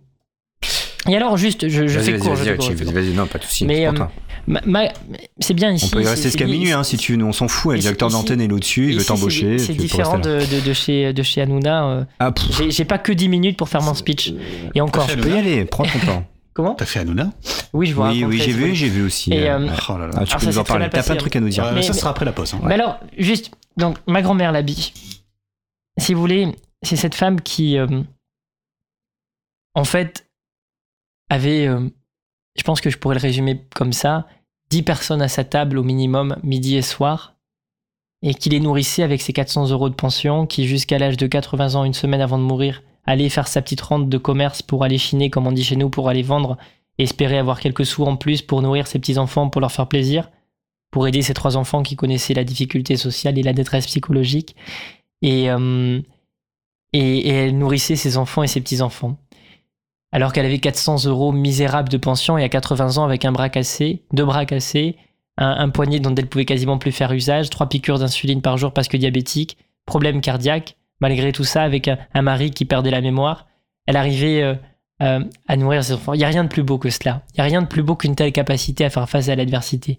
Et donc ma grand-mère, c'est une de mes sources d'inspiration politique, poétique, philosophique principale. Ensuite, il y a Raymond Gurem. Ce gars qui, à 14 ans, 14 ans, 15 ans, eh bien, euh, vit dans une famille de circassiens, de forains. Il fait le cirque, il fait le spectacle. Et là, il y a la police qui vient et qui lui dit, alors que son père, son grand-père, est mort euh, a combattu au franc en 1914, 1918, a combattu pour la France, et bien là, la France, elle vient faire quoi? Elle vient lui dire Vous, vous allez aller dans un camp, parce que c'est la guerre. Et donc, il y a la maladie, il y a la faim, il est enfermé, et lui, il dit quoi? Quel choix il fait Raymond Il fait le choix de se battre. Il dit Moi, je vais pas rester enfermé, je vais m'échapper parce que je vais jeter à manger à ma famille. Et euh, il est euh, rattrapé, et il s'évade une dizaine de fois en France, en Allemagne. Il, s'arrache, il, il se retire des poignets qui sont pleines d'hématomes, une paire de menottes. Il enseigne, il s'arrache la peau des mains. Mais parce que il chérit la liberté. Et il entre en résistance. Et ça, c'est un, Raymond Gurem, c'est un grand oublié de l'histoire de la résistance française, des résistances françaises. Un grand oublié de cette pseudo-mémoire nationale. Et moi, je combats pour parler de lui. Et je vous invite tous à lire euh, un bouquin qu'il a coécrit avec une journaliste, dont j'ai plus le nom, mais Raymond Gurem a écrit un bouquin qui s'appelle Interdit aux nomades, et je vous le conseille toutes et tous. Et En tout cas, tu en Et parles alors ce soir, et euh, là, au micro, Et c'est très à important. l'île de France, sur la FM. Et alors, je, je- juste, je, Vas-y. et après, je non, non, mais, il y a, il y a- il y a- vas-y, il y a une autre figure que j'aimerais, dont j'aimerais parler. Euh, Juste Alors, pour ça va- précision, donc c'est Raymond Gurem effectivement. Et alors j'avais trouvé il y a une, seule, une seconde le nom de sa co-autrice, ce qui aurait été quand même bien pratique. Ah, Et euh, je l'ai évidemment Perdu, perdu. La voilà. seconde d'après, ça c'est quand même extraordinaire. Si Isabelle Ligné. Tout à fait. Et donc, euh, qu'il a accompagné dans la rédaction de cet ouvrage. Il faut vraiment le lire, c'est impératif, les amis. Je sais pas combien de personnes nous écoutent, mais s'il y en a moins une parmi elles qui peut se procurer ce livre et s'en faire la promotion, faites-le. Ce sera un acte éminemment politique que de faire cela. Parce que Et, la euh, politique, euh, c'est pas que mettre un bulletin dans, un- dans une urne de vote, c'est pas que lancer un pavé, c'est aussi lire un livre, c'est aussi parler, c'est aussi euh, s'organiser, c'est aussi faire. C'est plein de choses. C'est plein de choses. Et donc, juste. Alors, je précise juste ouais. que si jamais vous cherchez euh, à les, euh, ce, ce bouquin, que vous vous souvenez plus de ce qu'on a dit, il suffit d'aller, sur le chat de notre émission euh, demain, après-demain, quand vous voulez. Eh bien, je l'ai posté euh, le, un lien vers ce, vers ce livre, comme ça, euh, on Mm. n'a même pas besoin de retenir tout ce qu'on a dit. Impeccable. Euh, une autre personne, après, je vous en parlera du reste après, on envoie ouais, la va musique. parler, il y a plein de sujets encore Ouais. ici. Mais vas-y, vas-y, Une, une autre personne dont je veux absolument vous parler, c'est l'abbé Pierre, Henri Grouès, qui est également une de mes sources d'inspiration euh, principales. Alors ça va pas plaire à nos amis puristes, vieux Catoréac pour certains, mais pour moi, cet homme, c'est celui qui a dit la chose suivante. C'est celui qui a dit Ceux qui ont pris tout le plat dans leur assiette et qui, ayant tout, disent avec leur bonne figure, leur bonne conscience, nous, nous qui avons tout, on est pour la paix. Je sais ce que je dois leur crier à cela. Les premiers violents, les provocateurs de toute violence, c'est vous. Et quand le soir, dans vos belles maisons, vous allez embrasser vos petits-enfants, au regard de Dieu, vous avez probablement plus de sang sur vos mains d'inconscient que n'en aura jamais le désespéré qui a pris des armes pour essayer de sortir de son désespoir. Pour moi, l'abbé Pierre, c'est ça. Pour moi, l'abbé Pierre, c'est le mec qui ouvre, qui rentre en résistance, qui fait partie d'un maquis. C'est le gars qui, avec son indemnité de député, je pense qu'il y en a certains qui feraient mieux de faire ça parce qu'ils savent pertinemment que leur rôle ne sert pas à grand chose à l'Assemblée nationale et qu'ils vont pas changer la vie des gens. Eh bien, à la place, faites comme lui, vos, vos 5700 euros d'indemnité, mettez-les de côté, cotisez. Moi, je pense qu'avec le groupe des Insoumis, par exemple, ça fera une sacrée somme, puisque ce sont ceux qui sont les peut-être les plus honnêtes dans, honnêtes dans la classe politique euh, institutionnelle de gauche. Eh bien, utilisez vos 5700 balles ou plus, et puis toutes les enveloppes que vous avez pour vous cotiser aux 80 députés que vous êtes, et aller acheter des logements pour y loger les gens qui crèvent à la rue. En 2022, il y en a eu 600. Et là, vous ferez un acte politique. Alors je dis pas ça pour faire la guéguerre, je dis ça parce que pour moi, il n'y a rien de plus beau dans la vie et moi, c'est ce que j'essaie de faire au quotidien, je le fais peut-être pas très bien, quand tu arrives à allier l'indignation du discours à euh, euh, une résolution par des pratiques, tu vois, et par une cohérence en acte, du moins. Et c'est en cela que l'abbé Pierre, euh, ce, ce, rebelle chicaneur qui prenait le micro quand on lui donnait pas, qui aurait très bien été euh, euh, en déplaise à ceux qui vont se qui vont s'indigner et s'étrangler quand je vais dire ça, qui aurait pu très bien être celui qui prenait le micro d'Edouard Philippe à ma place. Et, et mais la, si vous voulez, la, classe politique est tellement et l'opinion, la classe médiatique est tellement rétrograde que des choses là, ça peut paraître. On l'aborde souvent ici dans cette radio, donc euh, je crois que tu as ta place ce soir. Alors juste Richie pour nos auditeurs, on est avec Richie Thibault, on est encore ensemble, on s'en fout, on va on va rester le temps qu'il faut parce que si t'as le temps, t'es pas chez Hanouna, voilà, t'as vraiment ton temps on va aborder évidemment ce qui se passe au Proche-Orient, on va, on va parler aussi des étudiants, euh, encore plein de sujets à aborder avec toi, euh, et puis on va marquer une petite pause musicale, se retrouver juste après, et c'est toi qui choisis le morceau. Dis-nous.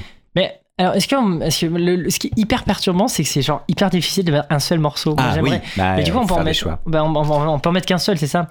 Euh, on peut en mettre plusieurs après. Si on plusieurs, on parle moins longtemps. Donc, ouais, ouais, non, c'est vrai, c'est vrai. On peut en mettre deux après si tu veux, on a envie de parler avec toi.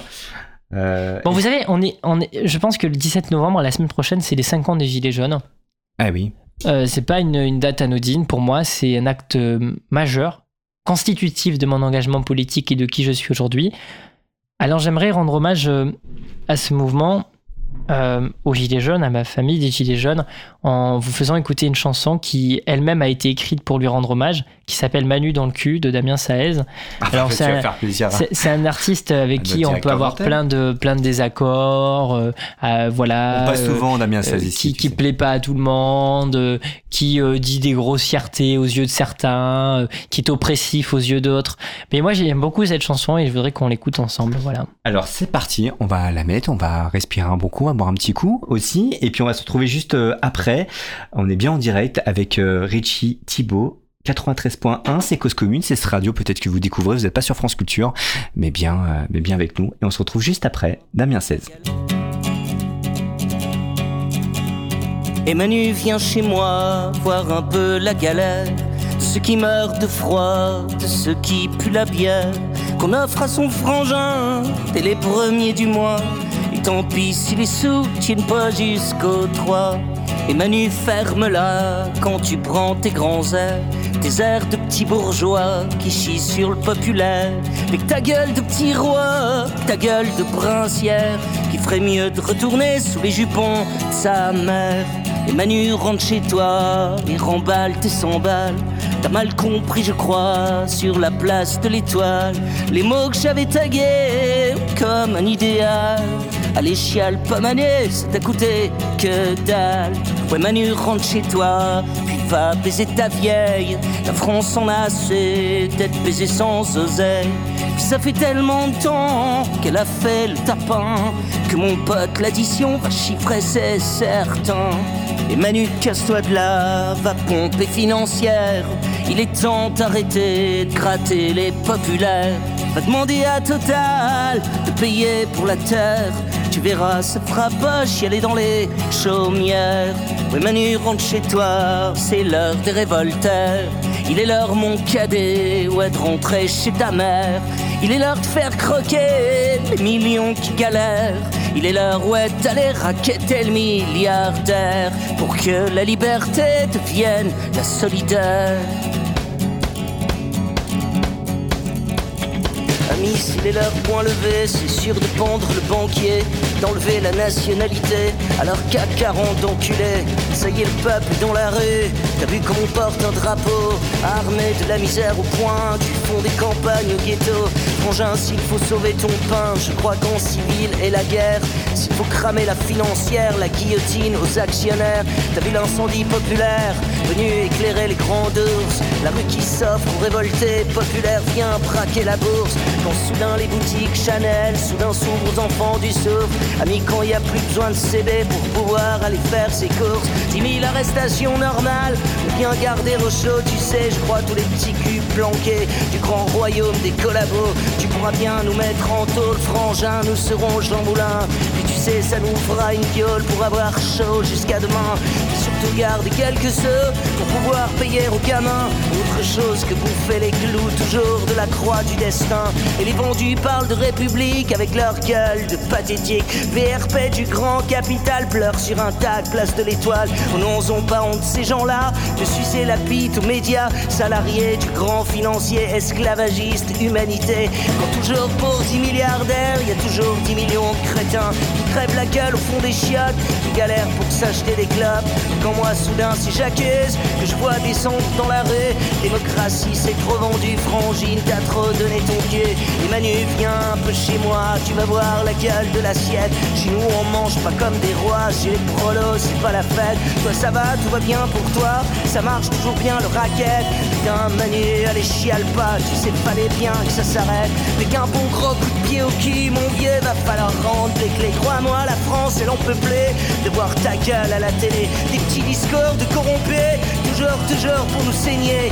Putain, allez, casse-toi, Manu, je crois bien que Brigitte, elle va chialer. C'est sûr, quand on va passer te voir, salope, ouais, pour régler la note, pour te foutre la fesse sec nu, pour te foutre la gueule au fond des chiottes. Tu sens un peu ce que c'est la merde, toujours de pas gagner un rond. Ouais, sûr, c'est pas qu'un coup à boire, mon pote, que tu vas prendre dans le fion. Te casse pas, Manu, c'est fini. Les prises d'otages au fond des urnes, la peur des méchants loups pour faire sur toujours élire les mêmes burnes. Ça y est, l'heure est de la révolte, et même s'il faut sortir le col, c'est fini, les je me fais baiser. À chaque seconde, je me fais taxer par les parrains de l'état mafia, par les petites putes sorties de l'ENA. Je suis sûr t'as placé des parés, ouais, sur la dette de ton pays, esclave des pourritures finances. Mais t'as vu la gueule de la France, démocratie morte intéressant sur les mains des députés, au viol des arts ou des tomates, du carbone ou du glyphosate, pour enrichir l'intermédiaire, il faut satisfaire l'actionnaire, au lacrymal des coups de matraque, pour éduquer les petits macaques, les gouvernants s'aiment bien taper, ouais, sur des manifs trésorier qui raquette son peuple, les petits comptables présidents, petites raclures d'émissions de télé, juste bonne à violer nos enfants, monocratie des monarchies, médiocratie, pornocratie, financière finance les médias, médias font élire le politique, et le politique encule son peuple, et le politique encule son peuple, et le politique encule son peuple, politique l'encule, et le peuple encule le politique, le peuple encule le politique, et le peuple encule le politique, et le peuple encule. Manu dans le quai, Manu dans le quai, Manu dans le quai, Manu dans le quai, Manu dans le quai. On va avoir des problèmes peut-être. Vous êtes toujours sur Cause Commune 93. Point 1, nous sommes toujours en direct, il dure, il dure 7 minutes le morceau, donc on, voilà, je cut un peu parce qu'on a envie de, dire plein de, de parler avec euh, Richie Thibault qui est avec nous ce soir. Euh, on a le temps, Richie, euh, ici, euh, t'es pas chez Hanouna d'ailleurs, tu parlais, t'as fait le plateau d'Hanouna, t'es allé chez Hanouna, comment ça s'est passé? Qu'est-ce qui t'a pris? Bah oui, qu'est-ce qui se passe là? Euh, Il a perdu beaucoup de téléspectateurs ces derniers temps, euh, Hanouna. il s'est vu très bien. Et justement, ça m'a fait méditer sur deux, trois petits trucs. Ouais, il d'accord. de- il est en train de, il est Et, multitask. et, il est en même temps, il met un petit truc sur, les sur la story. Exactement. Il n'y a pas de souci, t'inquiète, il peut faire deux, deux choses en même temps. Non, mais alors, en gros, Ah, pour faire simple, euh, Cyril Hanouna t'appelle. En tout cas, c'est son équipe. ouais, en gros, moi, lorsque j'ai euh, 14 ans et, et qu'il y a le mouvement des Gilets jaunes, je fais un truc euh, qui est pas euh, genre euh, hyper euh, anodin euh, pour un, un gars de 14 ans, eh bien, je fais un live sur euh, un groupe Facebook, à l'époque, le groupe créé par Eric Drouet, La France en colère. Donc, il y a plusieurs centaines de milliers de membres. Et moi, je me dis, euh, il faut que je témoigne, il faut que je prenne la parole pour dire ce qui s'est passé sur le rond-point à l'époque, pour dire ce que j'ai vécu, ce que je vis en ce moment. À l'époque, pleine ébullition dans tout le pays. Il y a euh, des milliers de personnes qui sont à 10 mètres de l'Elysée le 1er décembre. Sur les ronds-points, il y a de vrais agoras populaires. Il y a des gens qui se mettent à discuter, à faire vivre la démocratie, la vraie démocratie, non pas la sinistre Assemblée nationale, mais l'énergie délibérante des ronds-points.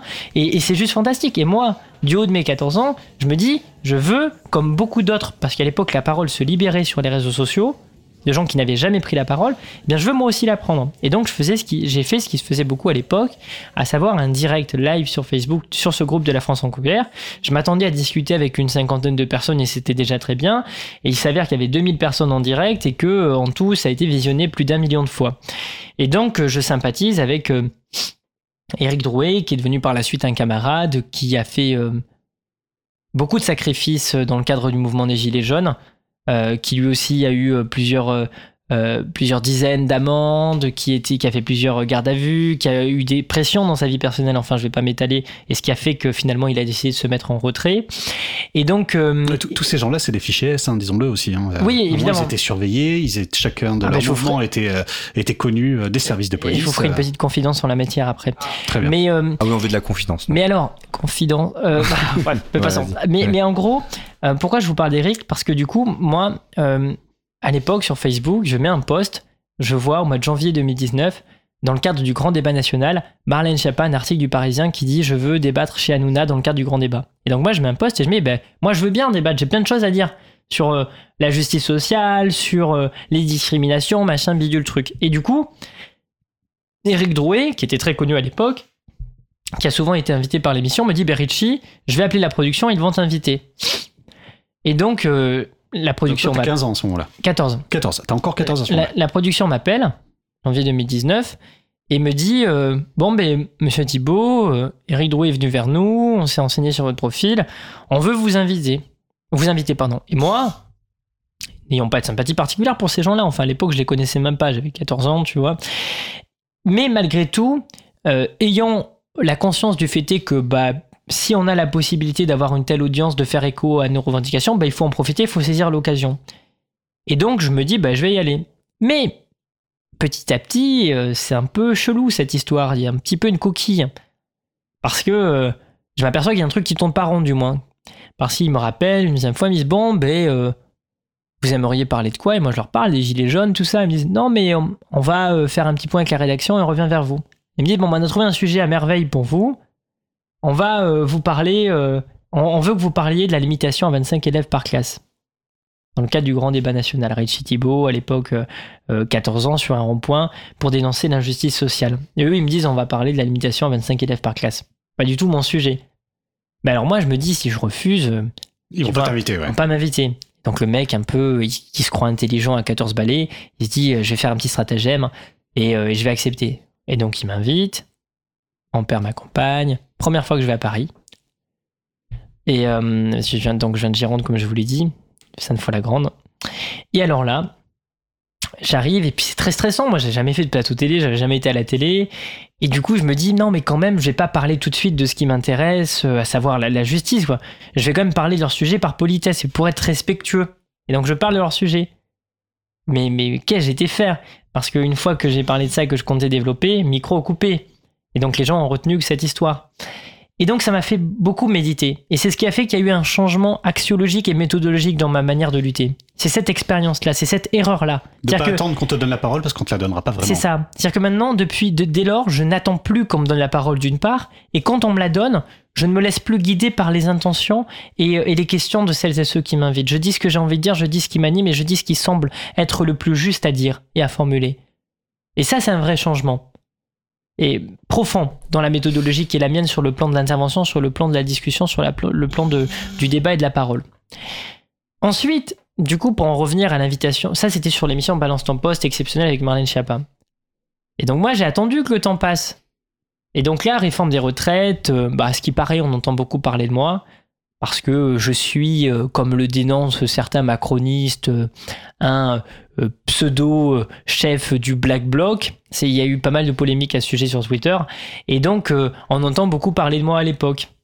Et donc, les, eux qui font du putacliquage, eux, je parle de la production de, Cyril Hanouna, bah, ils se disent, ce mec-là, on va l'inviter, ça va nous faire un, un- un bel audimat. Et donc, le soir euh, du 49.3 utilisé par Borne pour faire passer la réforme des retraites en force, il m'invite. Et c'est une des programmatrices qui m'appelle. Mais cette programmatrice qui est sûrement nouvelle, elle ne sait pas que j'étais venu euh, euh, à l'époque, alors âgé de 14 ans, sinon euh, je pense qu'elle se serait posé certaines questions supplémentaires avant de m'inviter. Et donc ils m'ont un peu en quelque sorte oublié. Enfin, oublié ce- cet épisode-là. Et donc moi j'y vais, et cette fois-ci je me dis, mais je me frotte les mains, quoi. Je me dis, je vais pouvoir prendre un peu ma, ma vendetta. Enfin, plus que la, la- vengeance personnelle, je vais pouvoir faire quelque chose d'utile. C'est-à-dire dire des choses qui, qui doivent être dites. Enfin, du moins, c'est ainsi que je le perçois. hein. Soyons clairs. Je ne tiens pas la, la vérité absolue, ni même la science infuse. Et donc, je vais sur le plateau, et il me pose une première question. Oui, monsieur, manifestant que vous êtes, ne pensez-vous pas que le 49.3, c'est pas normal? Et alors là, à partir du moment où Hanouna me pose cette question, je parle. Je parle, je réponds pas à sa question, je dis ce que j'ai envie de dire. J'appelle les gens à se révolter, j'appelle les gens à aller sur la place de la Concorde, sur laquelle le soir même il y avait des milliers de personnes. J'appelle les gens le 16 mars, euh, partout en France, à aller devant les mairies, le soir même. J'a- J'appelle à la révolte, à l'insurrection, à l'émeute. Et l'émeute, on va en parler juste après. Pourquoi j'ai- j'aime beaucoup ce mot, je vais vous expliquer. Eh ben, il y en a eu au mois de juin, je voulais aussi Et évoquer justement, on ça. va, on va y venir. Mais, et donc j'appelle à tout ça. Je ne réponds pas à sa question. Et donc là, je, à un moment, je me dis, mais oui, la France, c'est la révolution de 1789, de 1830, de 1848, de 1871. C'est les maquisards. Et alors là, il m'arrête, il m'arrête tous ces petits bourgeois. Non mais oh, vous avez prononcé le mot révolution. Alors pour eux, c'est c'est genre euh, c'est comme s'ils étaient en train de s'étrangler. quoi. Ils entendent le mot révolution, c'est un sacrilège. Et alors là, ils se mettent à m'interrompre.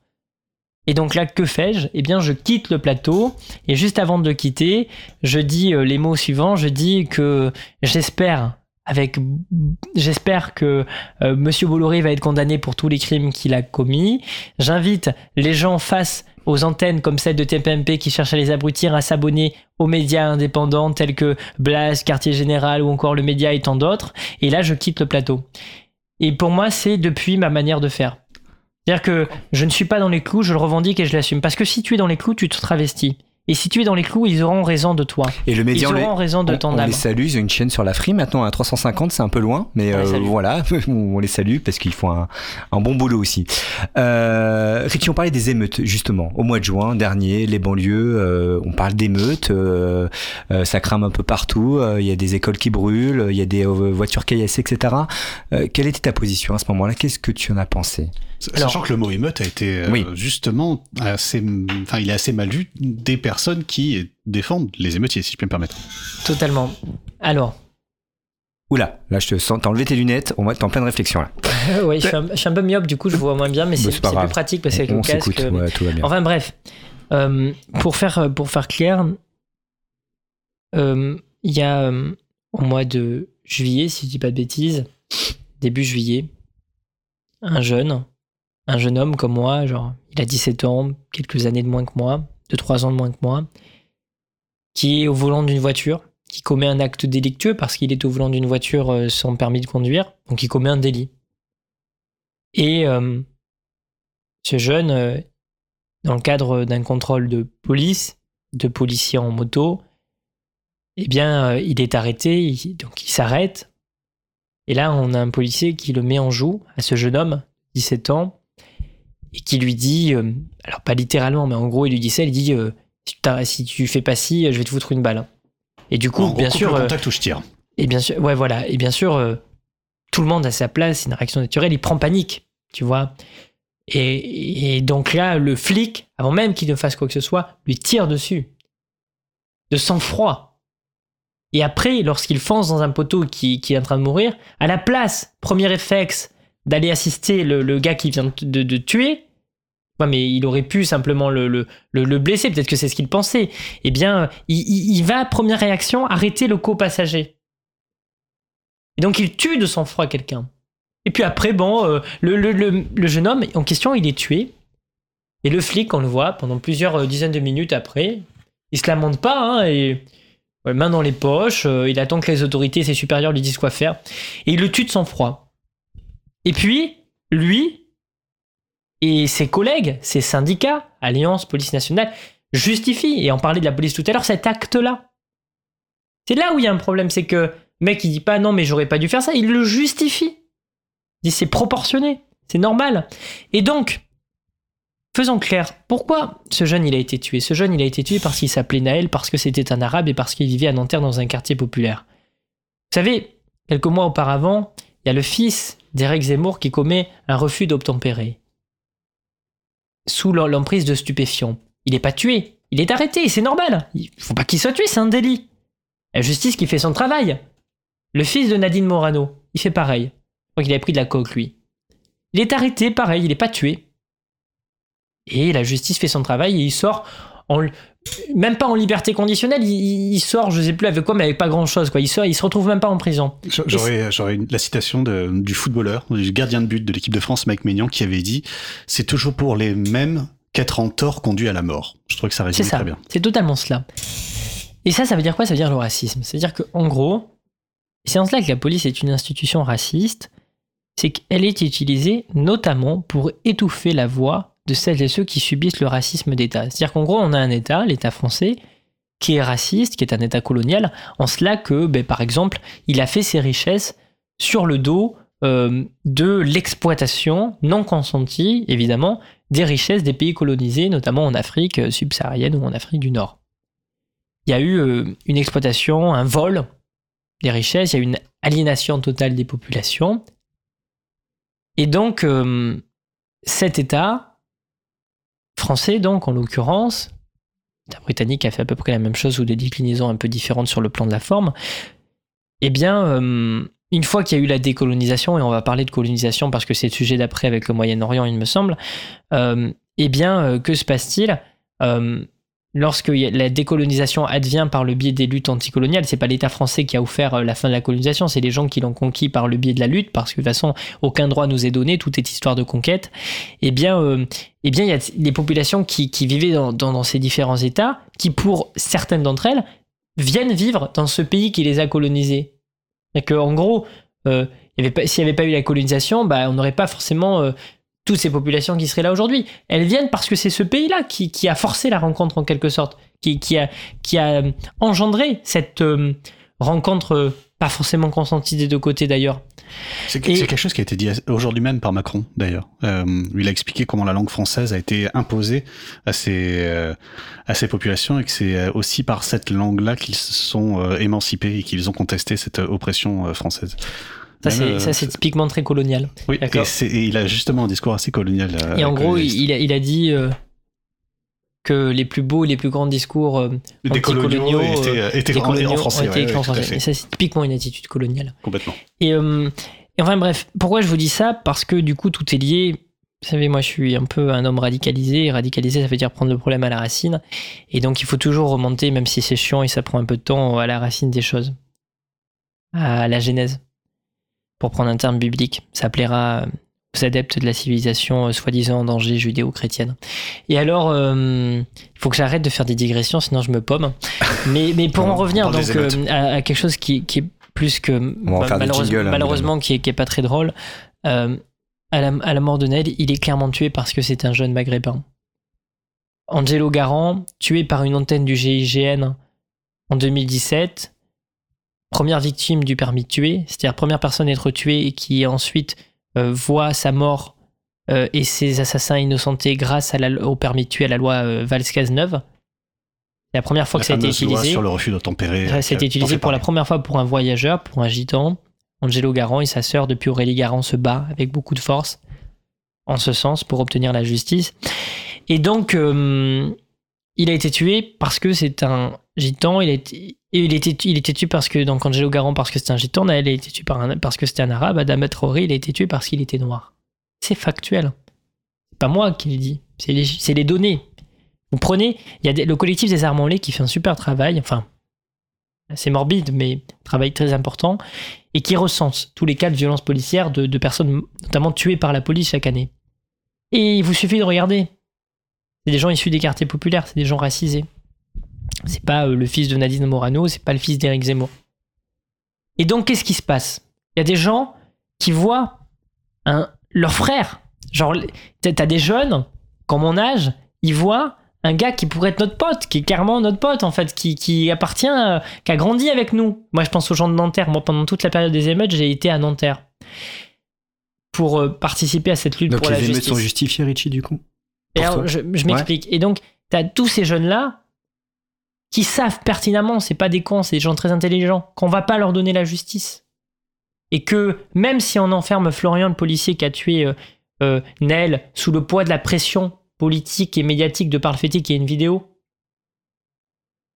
eh bien, même si ce flic-là est en prison, ben derrière, il y a une réalité qui est que s'il se passe le même événement, ben ça se reproduira. Il y aura le même problème systémique. Tous les ans, la police, elle assassine dans les quartiers populaires. Et donc, ces jeunes, ils en ont marre. Ces jeunes, ils en ont ras-le-bol. Et effectivement, qu'est-ce qu'ils font? Ils font des émeutes. Et alors, c'est là où c'est intéressant. Qu'est-ce que ça signifie, émeute?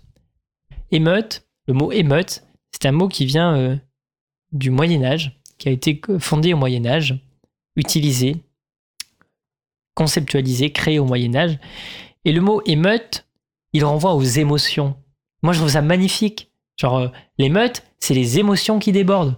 C'est juste, enfin, bon, c'est triste parfois, comme dans le cas des émeutes, mais c'est aussi magnifique. C'est-à-dire que quand tu as des émeutes, la prise de la Bastille, c'est une émeute, c'est la joie. Tu déconstruis un symbole, tu détruis un symbole de l'oppression. C'est joyeux. C'est une émeute. Puis l'émeute à Nanterre, moi, quand j'étais à Pablo Picasso, dans le quartier d'origine de Naël, effectivement, c'est émouvant. Parce que tu as des, t'as des gens qui parlent. T'as pas que des gens qui construisent des barricades, des gens qui parlent entre eux, qui partagent un temps, un espace-temps très particulier, où ils, parlent, ils racontent leur vie. Il y a, il y a un, un commun, il y a un nous qui se construit. Et alors, le mot émotion, lui, qui donc euh, donne lieu au mot émeute, il vient de quoi? Les émotions, le mot émotion, C'est le mouvement. ça veut dire se mettre, se, se mettre en, en mouvement, mouvement, se mouvoir. Et donc là, c'est magnifique en fait. L'émotion, euh, l'émeute, c'est l'émotion qui elle-même euh, constitue le fait de se mettre en mouvement. Donc quand tu fais une émeute, tu, mets, tu te mets en mouvement. C'est-à-dire que tu utilises ton corps pour exprimer tes émotions. À savoir, dans le cas de Naël, la colère, la rage, la révolte contre, l'injustice terrible qui, qui consiste à se faire tuer parce que on n'a pas la bonne tête. À l'âge de 17 ans, alors qu'on est à, à l'aune de sa vie. C'est un drame humain. Moi, je pense euh, à la mère de Naël, mère d'un d'un fils unique. Elle se voit privée de son enfant. Ouais, c'est c'est terrible. C'est genre, mais c'est c'est affreux, c'est horrible. Et je pense à toutes ces familles qui se sont fait tuer. Un père, un frère, un oncle. C'est c'est donc c'est une émotion qui débordait, pour toi c'était légitime Et de... pour moi, euh, d'une part, ce qui donne lieu aux émeutes, c'est une émotion. Mais après, le reste, il est très politique. Mais alors justement, c'est ça. Il n'y a pas besoin de la part des émeutiers, entre guillemets, des gens qui participent aux émeutes, d'avoir un discours politique pour que leurs émeutes soient politiques. C'est ça que tu es en train de me Elles dire. sont par nature politiques. C'est- un événement Je, politique. je vais faire, je vais faire mon avocat du diable, mais aller euh, casser le Nike de Châtelet, c'est politique? Pour moi, la, la- la prise de la Bastille et les émeutes de Nanterre sont toutes autant politiques l'une que l'autre. Et tous ceux qui vous disent le contraire, ce seront des gens qui sont gangrénés par une pensée raciste. Je dis pas qu'ils sont racistes, je dis qu'ils sont euh, en quelque sorte pris dans un imaginaire euh, euh, racialiste, raciste. Euh, pour moi, c'est des gens qui sont un peu en retard et à la traîne sur le sujet. Je m'explique. Parce que dire que ce que font les jeunes à Nanterre quand ils font une émeute, c'est moins politique que ce qu'ont fait les Gilets jaunes ou ce qu'ont fait les, ré- les- les émeutiers de 1789 et de la prise la Bastille, pour moi, c'est avoir un comportement effectivement qui est ra- raciste parce que tu considères que les gens qui vivent dans les quartiers politiques, moins de dans les quartiers populaires, ont pas de maturité politique, ils sont De des débiles profonds, ils sont pas capables de, de porter des revendications. Donc ça, pour moi, oui, effectivement, c'est du mépris raciste. Ça, c'est la première chose. Ensuite, oui, oui. Alors, moi, je lui dis des choses qui. Moi, je suis pas là pour plaire, en fait. Et, et alors, si je plais, tant Ouais. mieux. Si je plais pas, tant pis. Mais je suis là pour dire les choses qui m'animent, les choses que je pense être justes. Alors, parfois, ça fait pas plaisir à entendre. Mais en tout cas, je, je le dis. Je suis prêt à écouter autre chose, mais je le Hmm. dis. Et alors, oui, pour moi, euh, casser un Nike, c'est un acte extrêmement politique. Ah oui? Et le piller aussi? extrêmement politique. Et le piller encore plus. C'est un symbole pour toi? C'est Mais, mais parce que, si tu veux, euh, en fait, quand tu es un fils de gitan comme moi, ou quand tu vis dans un quartier populaire, quand tu appartiens aux classes populaires, aux pauvres, aux déshérités, euh, bah, généralement, parce que justement il y a le racisme, qu'est-ce que tu fais? Qu'est-ce que font les, les jeunes euh, qui sont victimes de racisme, noirs, arabes, gitans ou autres? Eh bien, euh, pour, ne se fondre dans la masse, pour ne plus subir le racisme, enfin du moins pour l'éviter au maximum, eh bien ils se mettent à adopter les- les- les- les- le- le comportement dominant. Des codes. Les codes dominants, les codes des dominés. Et donc, ils portent les vêtements les plus chers possibles pour espérer ainsi, et c'est un drame. hein. Moi, je trouve que c'est dramatique, ça, mais en tout cas, c'est une réalité. Pour essayer Ils font ça d'échapper à leurs conditions. Ils font ça pour essayer d'échapper euh, à leurs conditions, à leur aliénation. Et, et je dis pas que c'est ce qu'il faut faire, mais du coup, c'est ce que représentent euh, ces symboles-là. Nike, euh, etc., et ces grandes, euh, ces, ces grandes marques. Et donc, c'est la raison pour laquelle ils sont, ils sont, ils sont pris pour cible. Mais si tu fais pas l'effort intellectuel de comprendre ça, si effectivement, toi, t'es un bourgeois qui, dans ta vie, a toujours pu te payer ce que tu voulais, qui a jamais connu le manque, bah, tu comprendras pas pourquoi euh, il y a des jeunes qui vont casser un Nike. Et ils ont que Tu comprendras pas hein. pourquoi il y a des gens chez Aldi et chez, Ah, chez. Lidl quand, euh, qui ont pris des, des caddies pour aller prendre à bouffer parce qu'ils ont rien à bouffer. Tu Hmm. comprendras pas pourquoi il y a des jeunes qui ont été contents de ramener à bouffer à leur daronne parce qu'ils ont vu leur daronne pleurer alors qu'elle travaille euh, à Ibis Batignolles par exemple en faisant euh, 45 heures par semaine en étant payée au lance-pierre. Ça c'est un acte très politique, c'est un acte de réappropriation populaire. C'est un acte euh, d'autoréduction comme disent les jeunes euh, camarades libertaires euh, qui, euh, qui sont dans nos lycées de nos jours et je trouve qu'ils sont fantastiques en région parisienne. Et, et, et pareil pour, euh, pour une école. Alors effectivement, ça fait pas plaisir. Moi, je pense que il y a beaucoup de... Tu parles de, tu parles de quoi de, de Des- émeutes. euh, Des La cramer émeute, une oui, de la bibliothèque Moi, du quartier, le centre chez, chez les culturel. gauchistes, un peu chez nous, il y a beaucoup de profs, etc., de gens qui sont attachés à l'éducation. Moi, le premier. Je pense que, comme Mandela le disait, l'éducation est l'arme la plus puissante pour changer le monde. Moi, je pense pas que ce soit la plus puissante, mais c'est une des plus puissantes. Et, euh, et donc, c'est sûr que ça fait mal quand tu vois un lieu de savoir qui est censé être émancipateur, et Dieu sait que je suis attaché au principe d'émancipation. Mais toi, t'as pas été émancipé Et, justement euh, par l'école. Toi, il a fallu que tu découvres évidemment, autrement. et évidemment. Et, et du coup, ça fait mal de, de, de, pour quelqu'un qui est attaché à ça, au savoir, à la connaissance, à l'école, d'entendre ce que je vais dire. Mais oui, oui, ça a du sens que de brûler une école. Je dis pas qu'il faut le faire. Je dis que ça peut se comprendre. Pour quelqu'un qui, à l'école, a été mis au fond de la classe, a été considéré, a eu un prof principal qui lui dit Mais toi, tu réussiras jamais. Toi, t'es fait pour les filières du professionnel. C'est toujours les mêmes qui, dans la classe, réussissent. C'est toujours les fils qui. Les, les, les fils de papa ou de maman, qui sont pas forcément des bourgeois, mais les fils de ceux qui ont des parents qui, ont été dans le supérieur et qui peuvent les aider le soir quand ils rentrent chez eux. Et c'est pas rien. Pour certains, ça paraît être un truc anodin. Mais en réalité, pour moi, moi, quand je rentrais chez moi, j'ai jamais eu mes parents qui étaient là pour m'aider. Non pas qu'ils ne le veuillent pas, mais simplement parce qu'ils ont quitté l'école euh, à l'école euh, au niveau de l'école élémentaire. Et c'est pareil dans les quartiers populaires. Alors oui, l'école, elle est synonyme d'oppression. Et donc tu t'y attaques. Alors moi je dis pas que c'est ce qu'il faut faire. Je dis pas Ouais. que je dis pas que Tu effect- pas Non, je dis ça. mais c'est même pas que j'incite ou Mm. pas.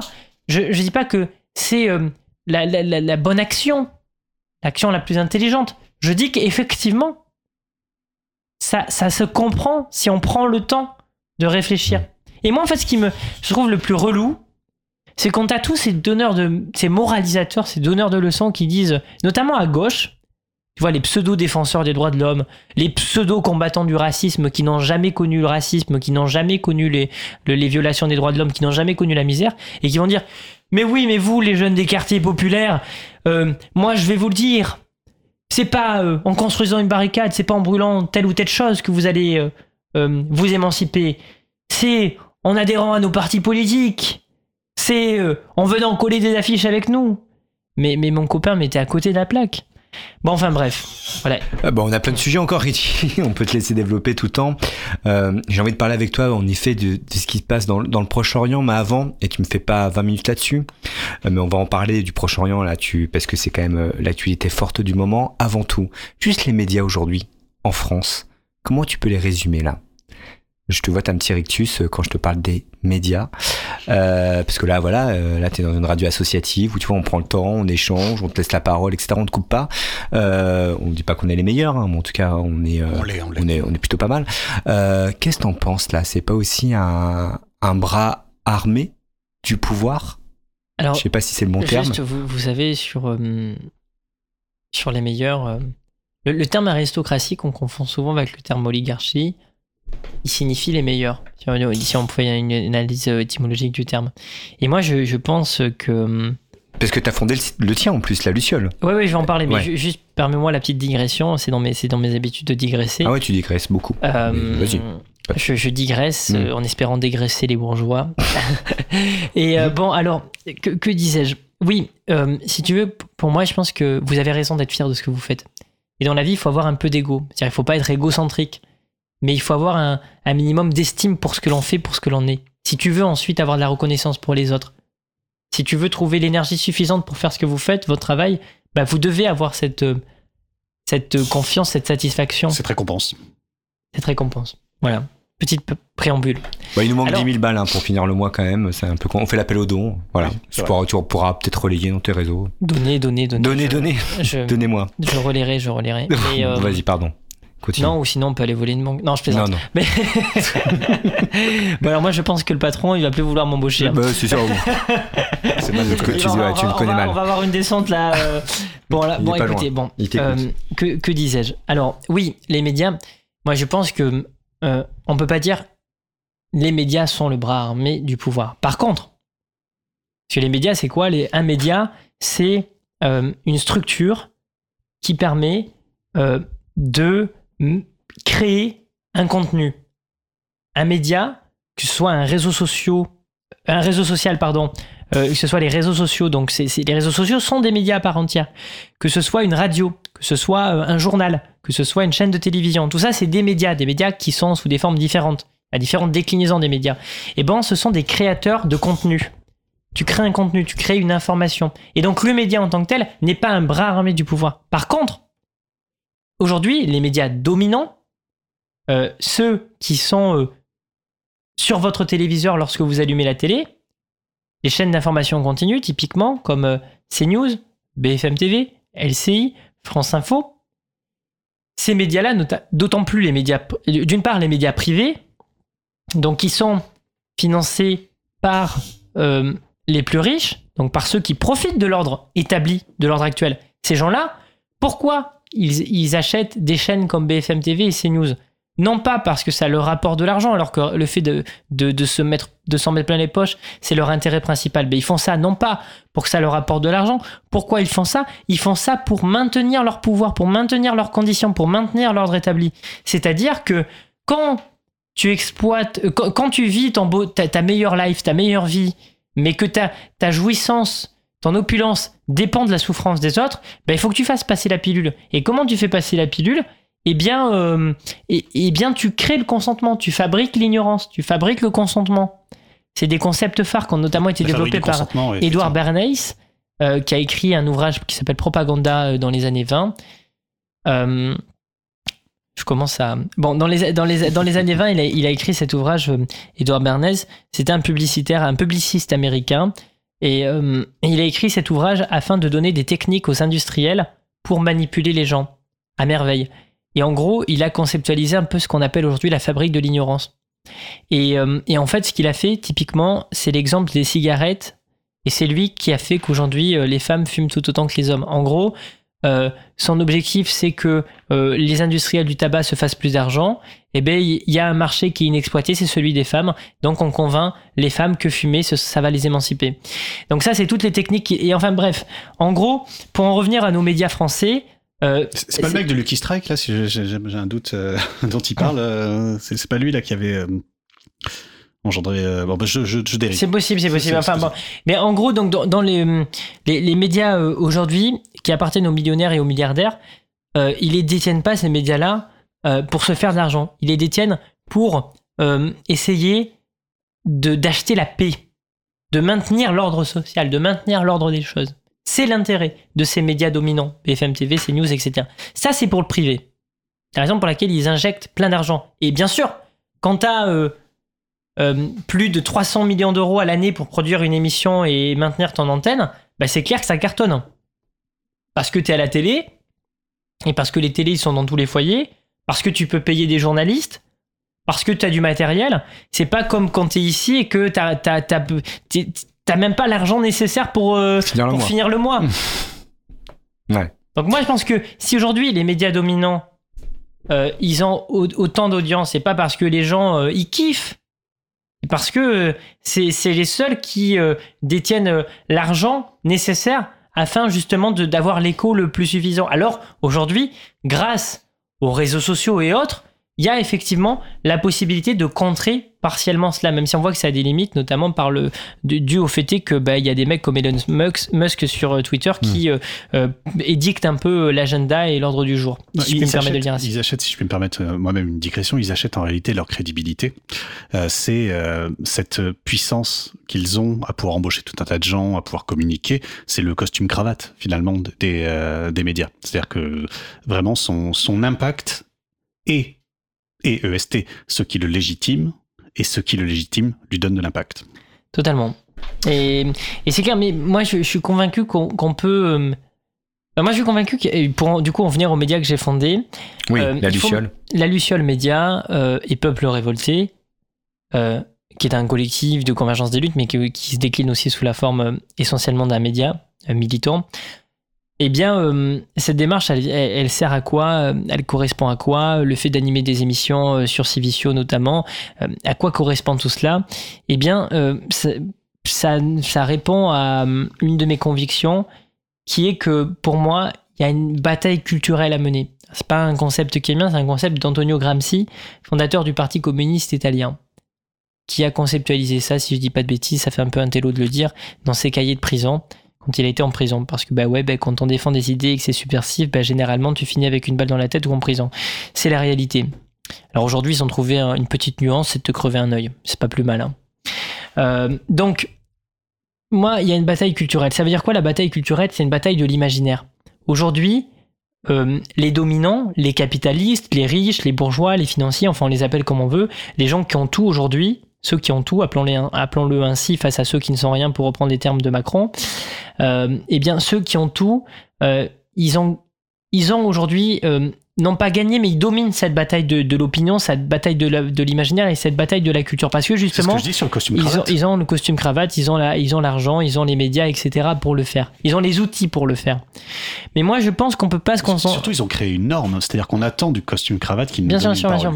Mais moi, je me, je me dis, on peut pas se contenter on peut peut pas s'auto euh, satisfaire de cette situation. En gros, on peut pas se dire euh, bah ouais, euh, ils ont tout ce qu'il leur faut ces médias, c'est eux qui dominent, donc point la ligne. Moi, je suis pas comme ça. Moi, je suis pas un défaitiste. Moi, je suis pas un résigné.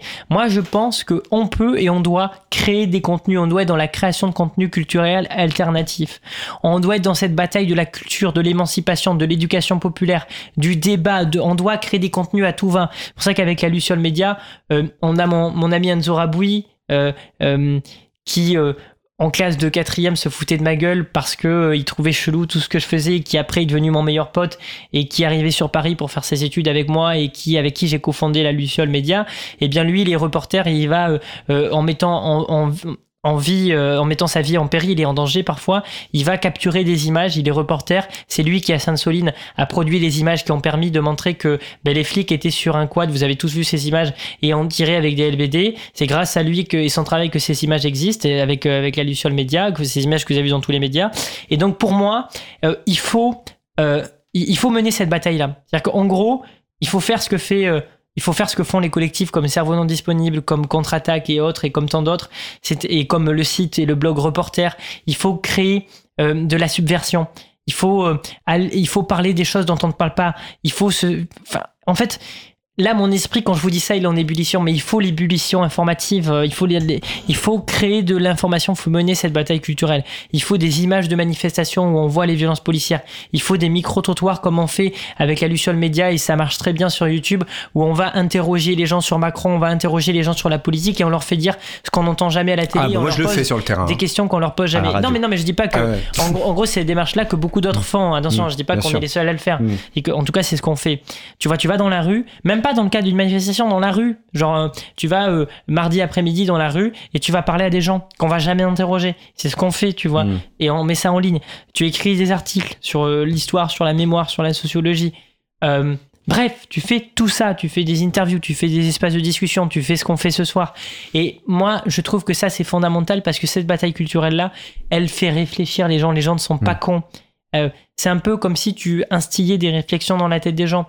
Et il faut avoir cette force de frappe-là. Donc pour moi, euh, ce sera un des chevals de bataille principal. Vous savez, on me dit souvent, on me pose souvent la question et on se pose souvent la question dans le milieu militant de savoir quelle méthode on doit utiliser pour gagner la lutte. Comment on doit lutter? Est-ce qu'il faut euh, faire de l'information?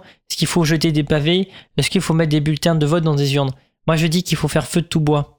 De bon bois, bien sûr, pas n'importe Mm. quel bois. Moi, je pense qu'on gagnera lorsque l'on aura fait, euh, lorsque, la- lorsque l'on aura convergé dans nos pratiques. Moi, je pense que c'est le- la convergence des pratiques euh, contestataires, électorales, informatives, révolutionnaires, réformistes, dans une certaine mesure, qui nous permettront d'obtenir la victoire. Ça veut dire quoi concrètement? Excuse-moi. Vas-y, vas-y, Lucas, je comprends pas ce que ça veut dire concrètement cette convergence. Ben, concrètement, ça veut dire que pour moi, euh, le Black Bloc euh, doit agir en bonne intelligence avec euh, les députés de la France Insoumise qui déposent une motion de censure. Oula. Alors ça, ça paraît, euh, ça paraît totalement désuet de sens et totalement foufou ce que je suis en train de dire là. Mm. Mais, mais c'est-à-dire qu'en gros, moi, je suis pas un dogmatique comme je vous l'ai dit tout à l'heure et je dis pas il faut juste être à l'Assemblée nationale ou je dis pas au contraire il faut juste être dans le Black Bloc. Moi, ce que je dis, c'est que tous les outils qu'on a à notre disposition ou qu'on peut conquérir, on doit s'en servir. On ne doit pas se priver euh, de, de, de, de- on ne doit pas passer à côté d'une possibilité de faire écho à notre voix. Donc ça veut dire qu'il ne faut pas condamner l'un ou l'autre. C'est-à-dire que le Black Bloc ne doit pas dire que le LFI est un traître d'essayer de négocier. Le LFI ne doit pas dire que le Black Bloc est, un, est une nuisance parce qu'il casse tout. Moi, je dis pas qu'il faut pas dire ça. Moi, je dis qu'en tout cas, je ne dis pas ça. Et du coup, ça me vaut, euh, ça me, ça me vaut. euh, bah, c'est difficile comme posture. Parce qu'on a les potes euh, qui euh, euh, adhèrent à la stratégie du Black Bloc et qui me disent bah Richie c'est pas bien de dire ça parce que euh, c'est pas du purisme. Et de l'autre côté t'as les gens de la France Insoumise qui disent bah c'est pas bien Richie tu condamnes pas la violence. Et, donc c'est une position qui est difficile à tenir. Mais moi je la tiens parce qu'il me semble que c'est c'est ce qui est juste. Et l'abbé Pierre il disait quelque chose qui guide un peu mon action politique et militante. Il dit même si il disait même si vous êtes seul à défendre quelque chose qui vous semble juste eh bien faites-le faites-le toujours Richie, on va marquer encore une petite pause. Euh, tu peux on- me mettre une autre chanson? Euh, alors, on, on m'a proposé euh, Ah. encore un Damien 16, mais on peut te mettre autre chose. Vas-y, c'est toi qui choisis, c'est toi Oh, l'invité. je- Non, non, c'est toi, je c'est suis toi. un dictateur Vas-y, Ah, non, oh non, n'en veux Je- plus. oh là là, un peu d'humour. Euh, On non, alors moi j'aimerais. Est-ce que tu es mette- prêt à rester encore quelques minutes encore avec nous Parce que Oui, j'ai oui, plein de oui, choses à aborder. de souci. Bon. J'aimerais qu'on mette. euh, euh, parce que, vous savez, il y a. Et une- s'il y a un contrat chez nous, peut-être, À la- à cause commune. euh, euh, bon, non, on n'est pas payé ici, mais bon, à la, ça sera à la- bénévole. à la fête de, de l'humanité, j'ai rencontré une, Ah. une jeune fille extrêmement sympathique et charmante avec qui je parle beaucoup ces derniers temps qui s'appelle Célestine. Peut-être qu'elle nous écoute ou pas, je sais pas. Je... Enfin bref, dans tous les cas, je l'embrasse très fort. Et, euh, et j'ai- j'aimerais vous faire écouter et lui dédier une, une chanson qui lui va très bien, qui s'appelle Sans la nommer de Georges Moustaki. Ah ouais, c'est marrant parce qu'on on passe souvent ça aussi. Ah bah c'est- c'est Euh, mais. c'est un très très bon choix. Ah C'est oui. marrant parce que tu as, cité Dutronc quasiment euh, en introduction Oui. de, de Oui, oui, l'émission. oui. Là, tu nous fais référence à Je- en fait, si tu veux, moi, je, je m'inspire tout autant des intellectuels et de leur travail critique, tu vois, de Bourdieu à Foucault, que des, des chanteurs populaires. Euh, Je vais vraiment, vraiment sur le même pied, tu vois, euh, en termes d'inspiration et, et j'ai une approche euh, politique qui, j'en conviens, euh, est assez euh, différente. Alors, on va marquer une petite pause. On est toujours avec Richie Thibault. On est toujours en direct sur 93 points, cause commune. Vous pouvez interagir sur le chat. Euh, Lucas a les yeux sur le chat depuis de- tout à l'heure. Il se passe peut-être des choses. Euh, ça discute. ça discute euh, pas mal. Euh, et donc, vous pouvez aussi nous appeler. Le, le, le standard est ouvert et c'est moi qui fais aussi le standard. Moi, je fais tout ici. hein. Je suis multicarte. La régie, le standard, les questions. 09 72 51 55 46 09 71 euh, 09 71 51 55 46. Vous êtes bien sur Cause Commune 93.1. C'est du direct. On souffle un coup. Et puis, on garde encore euh, quelques minutes euh, Richie avant de, de le libérer, mais on va le séquestrer. Euh, bah, t'as l'habitude des gardes à vue. De toute façon, on peut te mettre aussi un peu en garde à vue ici. D'ailleurs, il faudra que tu nous racontes un peu ton expérience de garde à vue. T'en as fait combien? T'as compté? 5, 6, je Ah ouais, crois. quand même. Enfin, Il faut que je compte pendant De la- 12, la- 24 heures. Bon, voilà. Euh, et donc, on se retrouve juste après. Et puis, on, on va y évidemment évoquer euh, l'actualité internationale. On devait parler des étudiants, on va en parler aussi. Et puis si vous avez des questions à travers le chat, n'hésitez pas sur causecommune.fm. Et on se retrouve juste après, sans la nommer, de Georges Moustaki.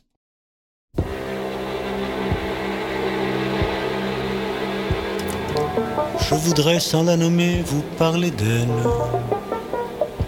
comme d'une bien-aimée, d'une infidèle. Une fille bien vivante qui se réveille à des lendemains qui chantent sous le soleil. C'est elle que l'on matraque, que l'on poursuit, que l'on traque. C'est elle qui se soulève, qui souffrait, se met en grève. C'est elle qu'on emprisonne, qu'on trahit, qu'on abandonne, qui nous donne envie de vivre, qui donne envie de la suivre jusqu'au bout, jusqu'au bout. Sans la nommer lui rendre hommage. Jolie fleur du mois de mai ou fruit sauvage. Une plante bien plantée sur ses deux jambes et qui traîne en liberté où bon lui semble. C'est elle que l'on matraque, que l'on poursuit, que l'on traque. C'est elle qui se soulève, qui souffrait, se met en grève. C'est elle qu'on emprisonne, qu'on trahit, qu'on abandonne, qui nous donne envie de vivre, qui donne envie de la suivre jusqu'au bout, jusqu'au bout. Je voudrais sans la nommer vous parler d'elle bien aimée ou mal aimée, elle est fidèle. Et si vous voulez que je vous la présente, on l'appelle révolution permanente. C'est elle que l'on matraque, que l'on poursuit, que l'on traque. C'est elle qui se soulève, qui souffrait, se met en grève. C'est elle qu'on emprisonne, qu'on trahit, qu'on abandonne, nous donne envie de vivre, qui donne envie de la suivre jusqu'au bout, jusqu'au bout. C'est elle que l'on matraque, que l'on poursuit, que l'on traque.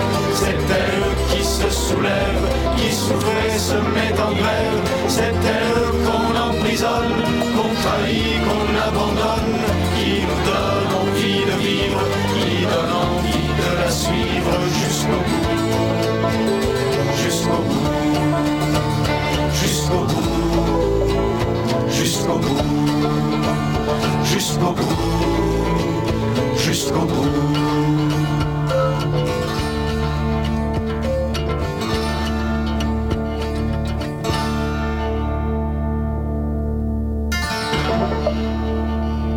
Et de retour sur Cause Commune 93.1, nous sommes toujours en direct avec Richie Tou- Thibault. Le pauvre, il est avec nous depuis.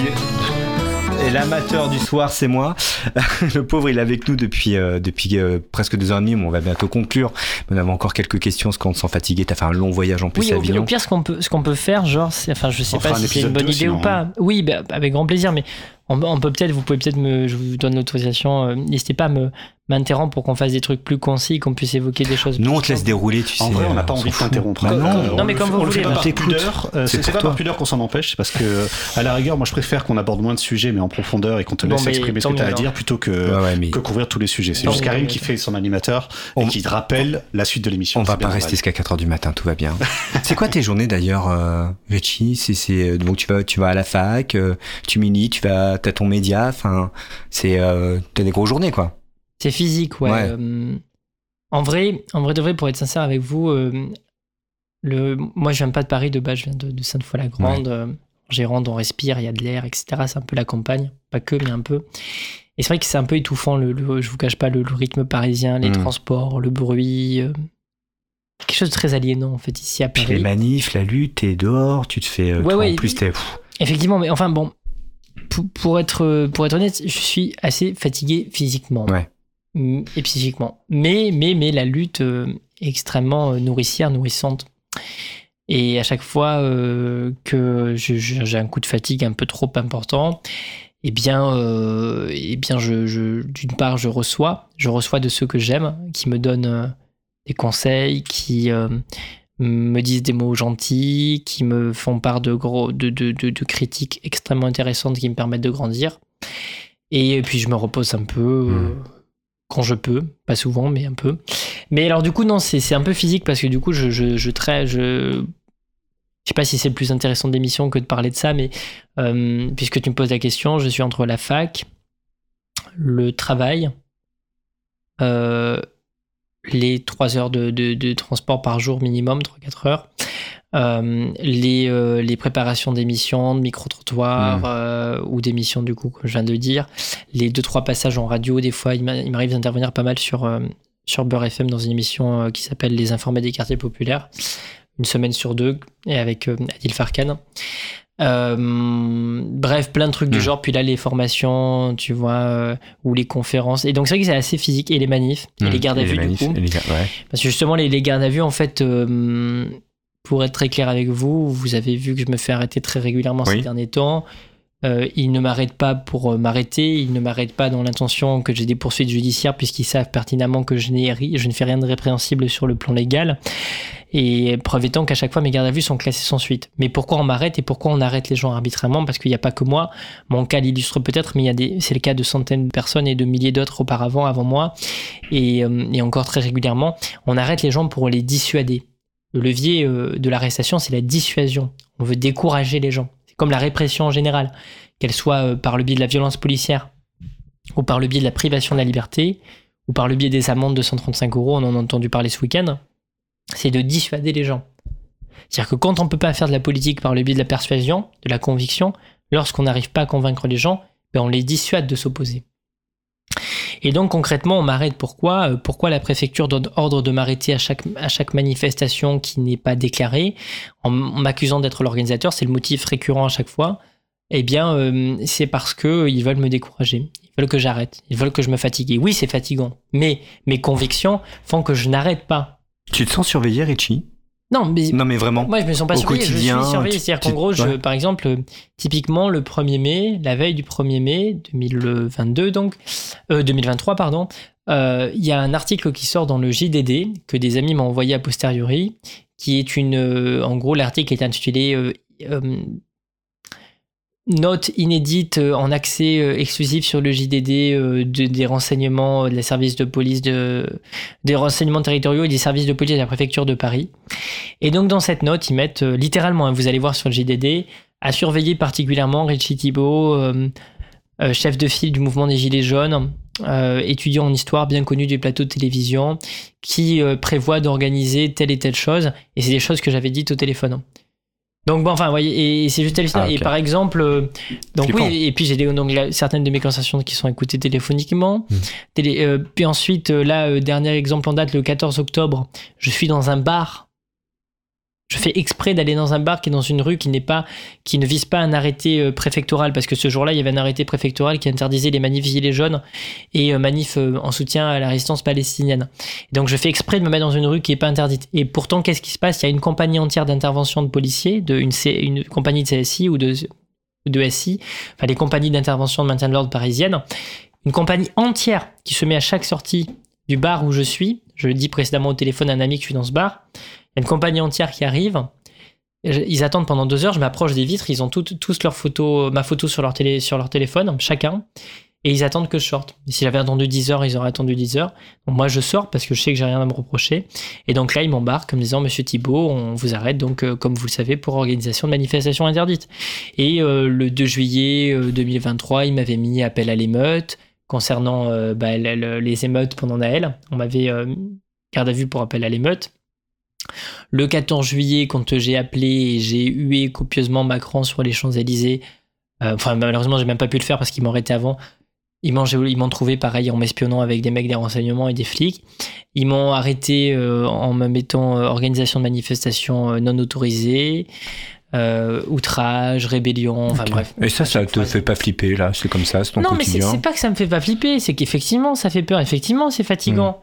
M- Mais moi, j'ai la conscience que tu peux pas vouloir changer le monde, faire la révolution, t'insurger sans payer les conséquences. Moi, je sais pas, t'as Macron, euh, t'as les riches, t'as les, les privilégiés, t'as ceux qui ont tout qui sont au pouvoir. euh, réfléchis deux secondes. Si toi, t'es à leur place, tu vas pas te laisser faire quand il y a des gens qui vont Mm. t'enlever tes acquis. Dire, tu prends un mec qui, chez lui, tu vois, tu prends un petit village, et dans le village, il y a des gens qui souffrent, qui ont faim, qui sont dans la galère, et t'as un mec au milieu qui a son petit château, et qui, lui, euh, a tout ce qu'il veut. Il a de la bouffe à foison, il a tout. Ben, quand les gens vont venir pour demander que le gâteau soit partagé, ben, il va pas se laisser faire. À chaque fois que t'as des gens qui ont des privilèges, eh ben, euh, ils veulent en profiter, ils veulent les garder. Et de leur point de vue, c'est normal, c'est logique. Et donc, ils t'envoient leur chien de garde, leur meute pour t'arrêter. Et donc, moi, pourquoi je vous dis ça? Parce que je suis conscient que quand je rentre en lutte contre un pouvoir et contre une classe établie, contre un ordre établi, ben, il va pas se laisser faire. Et moi, je pense que les gens, aujourd'hui, doivent acter, et c'est l'histoire des révolutions, qu'effectivement, c'est malheureux à dire, mais quand tu sors dans la rue contre un pouvoir établi, ben, il va se défendre et il y a du sang qui va couler. Alors, à nous de nous organiser pour euh, avoir euh, la posture qui soit la plus euh, efficace et la moins sanglante possible. Question un peu provocatrice. Crois-tu euh, qu'une vie palestinienne a moins de valeur que d'autres vies? Je te lance sur un sujet. Alors, je vais faire du Georges. Marché euh, en te donnant une réponse qui ne Voilà. correspond pas à ta question. Là, Non, je ça. plaisante. Mais euh, oui, enfin, évidemment, mais je pense Mm. que c'est ce genre de questions provocatrices, on Mm. aimerait bien plutôt les entendre sur BFM TV Mm. euh, pour ceux qui pensent le contraire. Moi, je, je pense pas du tout. Le, je pense qu'effectivement, oui, toutes les vies se, se, se valent. Mais au sujet du, du- de ce que ce qu'on appelle le conflit israélo-palestinien, moi, je sais pas s'il faut l'appeler ainsi parce que quand tu parles de conflit, normalement, il y a une forme d'équilibre, tu vois, dans le rapport de force. Pas, pas toujours, hein, mais, Oui, pas toujours. et mais, puis, mais, euh, mais bon. Enfin, je, je le- on, est, on est un peu fatigué des, si je puis me permettre, en tout cas moi je le suis, des, euh, des, des discussions de sémantique sur cette, sur cette Non, non, question. non, mais, mais soit, soit, c'est c'est pas, mon, mon objectif n'est pas celui-ci. Je pense juste que. Bon, il y, y a des gens qui posent ce débat, on peut, on peut le poser. Bon, après, moi, moi, euh, à ce sujet, j'aimerais vous citer Franz Fanon. Franz Fanon, euh, psychanalyste martiniquais, euh, qui a beaucoup pris part à la lutte de libération nationale algérienne, disait quelque chose. Il disait Le colonialisme n'est pas une machine à penser, il n'est pas un corps doué, de raison, il est la violence à l'état de nature, il ne peut s'incliner que devant une plus grande violence. Alors pourquoi je vous dis ça?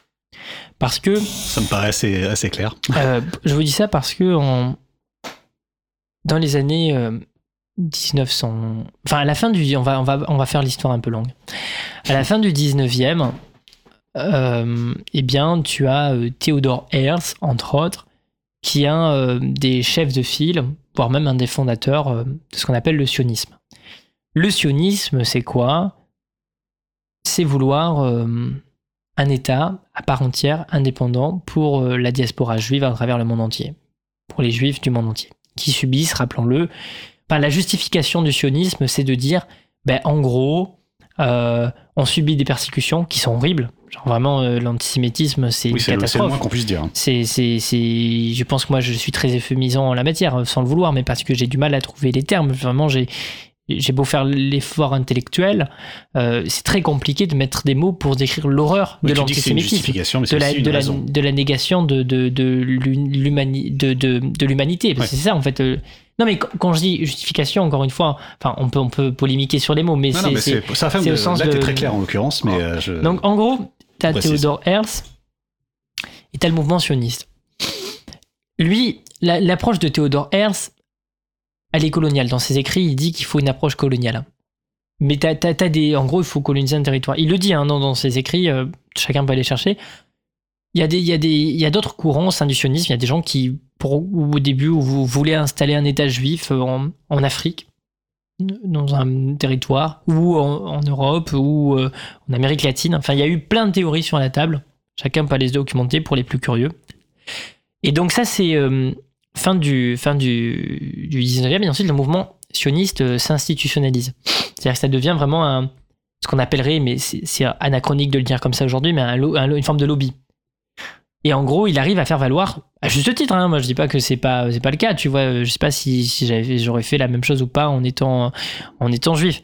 Et donc, euh, il fait peser, notamment vis-à-vis de l'État britannique, ses intérêts.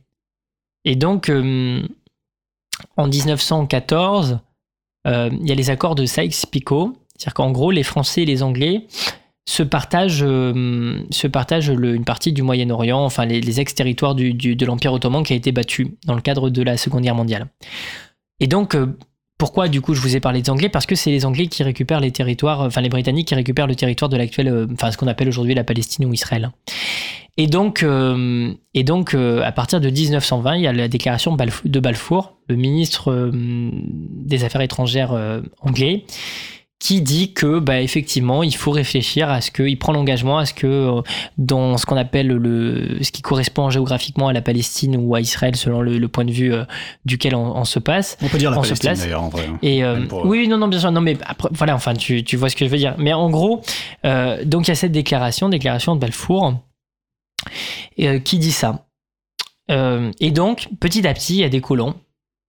Il se revendique comme tel, hein, euh, qui, qui, Theodore Herzl dit qu'il faut coloniser la Palestine. Du coup, c'est la, la Palestine qui devient un peu un, un territoire, le territoire euh, un peu choisi, enfin, disons privilégié, euh, de par l'histoire religieuse du judaïsme. La terre promise. Euh, parce que et, et alors c'est là où il y a une précision. Il faut savoir que les ultra orthodoxes, une, une grande partie des ultra orthodoxes, ne sont pas pour l'existence de, de l'État d'Israël. Là, je fais une petite digression, mais c'est Mm. c'est important de, de le dire. Je précise pourquoi parce que selon la lecture religieuse de la chose. Euh, c'est- Dieu qui, qui donnera la, la terre, la, terre promise. Il ne faut pas une création po- politique. Euh, Ouais, bah après, ce que pense Dieu, franchement. non, mais, non, non, mais attends, mais moi, Non, mais je je veux dire, dis dans le pas sens où, que quel que non, mais, soit leur, non, mais moi je te dis pas mon point de vue. Je dis qu'il y, a- il y a, il y a des, des gens, il faut le savoir, euh, qui, qui, qui des, des juifs ultra religieux, ultra orthodoxes, qui ne sont qui sont qui sont les premiers opposants euh, de l'approche euh, sioniste. Je, le précise, je dis pas que Oui, non, bien sûr, Euh, voilà. de toute façon, quelle que soit et- la justification, qu'elle soit en, fonction, en, en faveur ou en défaveur de ce que moi je pense que n'importe qui pense, à partir du moment où la justification passe par, c'est parce que Dieu l'a dit, on va dire qu'il y a Non, un non, gros non, mais- de, mais de- cla- mais clairement, clairement, mais bon, alors- écouté. Donc, dans les années 20-30, il y a des, il y a des centaines de, de milliers de, de Palestiniens, euh, d'arabos, euh, berbères, euh, musulmans et pas que d'ailleurs, et de juifs arabes qui vivent sur ce qu'on appelle la Palestine. Euh, Palestine, euh, qui est d'ailleurs un, un terme qui vient euh, d'un d'un mot, il est très probable euh, issu du judaïsme, et, euh, et donc qui avait été désigné ainsi par les Romains à l'époque, il me semble si je dis pas de bêtises, et les, Ouais, je, peux, je peux regarder, mais je crois que c'est, euh, j'ai la même, même souvenir que toi. et, et donc, euh, grosso modo, bon, c'est vrai qu'il faut peut-être que j'accélère un peu la cadence si on veut pas que ce soit trop lent. Et donc, il y, a une- il y a une colonisation euh, progressive du territoire avec euh, des, gens qui viennent euh, pratiquer, s'installer sur des terres qui sont, en fait qui sont, vides. Les, premiers juifs qui arrivent euh, dans les années 20-30, ils viennent sur des terrains qui sont pas occupés. Bon, à partir des années 30, il commence à y avoir beaucoup de monde. Et là, il y a des premières tensions, conflits, situations de conflictualité entre des juifs et des, arabes, mais ça reste quand même très marginal. Ensuite, il y a la Seconde Guerre mondiale et la Shoah. Connaissez tous, et c'est dramatique. Enfin, il n'y a, il y a pas de mots pour désigner l'horreur, l'horreur absolue, terrifiante, terrible de ce drame, de cette entreprise génocidaire où à l'échelle industrielle, on a tué des gens, on les a assassinés par milliers, par centaines de milliers, au simple crime, aux yeux des nazis, euh, dû, dû à, leur, euh, à leur nature, à leur identité, au fait qu'ils soient juifs. On les a tués, on les a assassinés de manière industrielle, des enfants, des, sans aucune distinction, des centaines de milliers de personnes parce qu'ils étaient juifs. C'est ça la Du barbarie, c'est ça l'horreur euh, d'origine, du fait de leur naissance. Et ça, c'est une horreur absolue. Et moi, je le dis parce que mes ancêtres tziganes ont vécu la même chose. Il y a eu 500 000 tziganes qui sont morts. On n'en parle jamais, c'est le Samu des c'est euh, l'équivalent de la Shoah pour les tziganes. Et donc moi, je sais, je suis conscient de l'horreur que ça constitue. C'est en, en cela qu'on peut pas me faire le reproche de me dire je je suis pas conscient, tu vois, de, du truc. Et donc, du coup, là, ça accélère tout. C'est-à-dire que quand les nazis perdent et que le monde s'aperçoit de l'horreur de la Shoah, ça, ça émeut les gens. Tu vas en parler d'émotion tout à l'heure. Et donc là, il y a une accélération. Il y a les Nations Unies euh, en relation avec euh, le courant sioniste qui se disent, donc l'ONU, il faut effectivement euh, donner du crédit à la pensée sioniste et donner un État pour que les Juifs soient enfin protégés de toutes ces persécutions qui durent depuis de nombreux siècles. Oui, c'était la preuve ultime qu'ils avaient raison depuis le début, finalement. Et, euh, et donc, oui, sûrement. Et, et donc, ce qui Ils se, ce besoin d'être euh, entre eux et d'être mais, protégés. mais, mais, mais, mais- sur, sur- moi, je, je- en fait, si tu veux, je pense que quand tu es juif et que tu, tu souhaites avoir un État, tu, de ton point de vue, tu as parfaitement raison. Moi, je ferais sûrement la même chose, tu vois. Mais, c'est là où tout se complexifie. Euh, donc, à partir de 1945, tu as des paquebots entiers euh, de, personnes juives, euh, notamment Askénaz, donc de, de- d'Europe de l'Est, ayant connu la Shoah, qui arrivent, mais c'est des milliers de personnes, genre chaque jour, qui arrivent sur le territoire palestinien, et là, et là, et là, et là, c'est déjà le conflit devient né, prend naissance. C'est-à-dire qu'en gros, euh, jusqu'alors, c'était des terres un peu inoccupées, mais là, de facto, euh, t'as des gens qui euh, sont sur les mêmes terrains, et donc parfois ça crée des conflits avec des gens qui sont là depuis plusieurs, euh, plusieurs décennies, voire même quelques siècles, et avec des gens qui viennent d'arriver, et donc ça crée des tensions. Mais les tensions restent assez marginales. Hein. Bon, c'est un peu très, pas du tout méthodologique comme approche historique ce que je suis en train de vous faire parce que c'est très grossier, mais c'est pour donner un peu une idée euh, globale. Vous m'en excuserez. Bah, on t'oblige à Et, accélérer, euh, du coup, c'est bien normal hein, que tu sois. Et donc, il faut, faut que j'accélère. Et donc là, en 1948, tu as l'ONU qui propose un plan de partage. Et c'est un peu la fameuse solution à deux États. Vous entendez cette expression un peu partout. Qui veut tout dire et rien dire. Et donc, en gros, en 1948, il y a- l'ONU qui dit euh, eh bien, euh, il faut deux États, un État palestinien, parce qu'il ne faut pas non plus euh, que les. que, les Palestiniens se, retrouvent totalement sans rien, quoi, tu vois. Et puis, de l'autre côté, bah, il faut effectivement que bah, les personnes juives qui le souhaitent puissent constituer un État israélien. Et donc, il y a ce plan de partage qui est proposé aux deux parties. Sauf qu'en 1948, en mai 48, de manière unilatérale, Israël proclame son indépendance. Et le plan de partage, là, moi, je pense qu'il y a un problème qui, du coup, date il y a plus de 75 ans, dès 1948, même avant. C'est là le problème, la racine du problème, elle est là, en fait. Parce qu'on a mal, on a eu la mauvaise approche à l'époque, sinon on n'aurait pas toute l'horreur qu'on connaît aujourd'hui. Quand tu donnes euh, à des Israéliens 53% du territoire palestinien et que tu en donnes moins à à des Palestiniens, alors qu'ils sont plus nombreux sur le plan démographique, et que sur les, ter- les territoires que tu leur donnes, tu leur donnes des zones qui sont arides, et que tu donnes 80%, euh, 80% des ressources hydriques euh, sur le territoire israélien, ça crée de facto une inéquité. Je sais pas, moi, genre tu prends euh, des Bretons, tu prends la Bretagne actuelle, tu y mets des, des, gens qui d'un coup euh, arrivent, qui sont euh, moins nombreux que toi, euh, ils prennent la majorité du territoire avec la plupart de ses richesses, ça engendre de la révolte.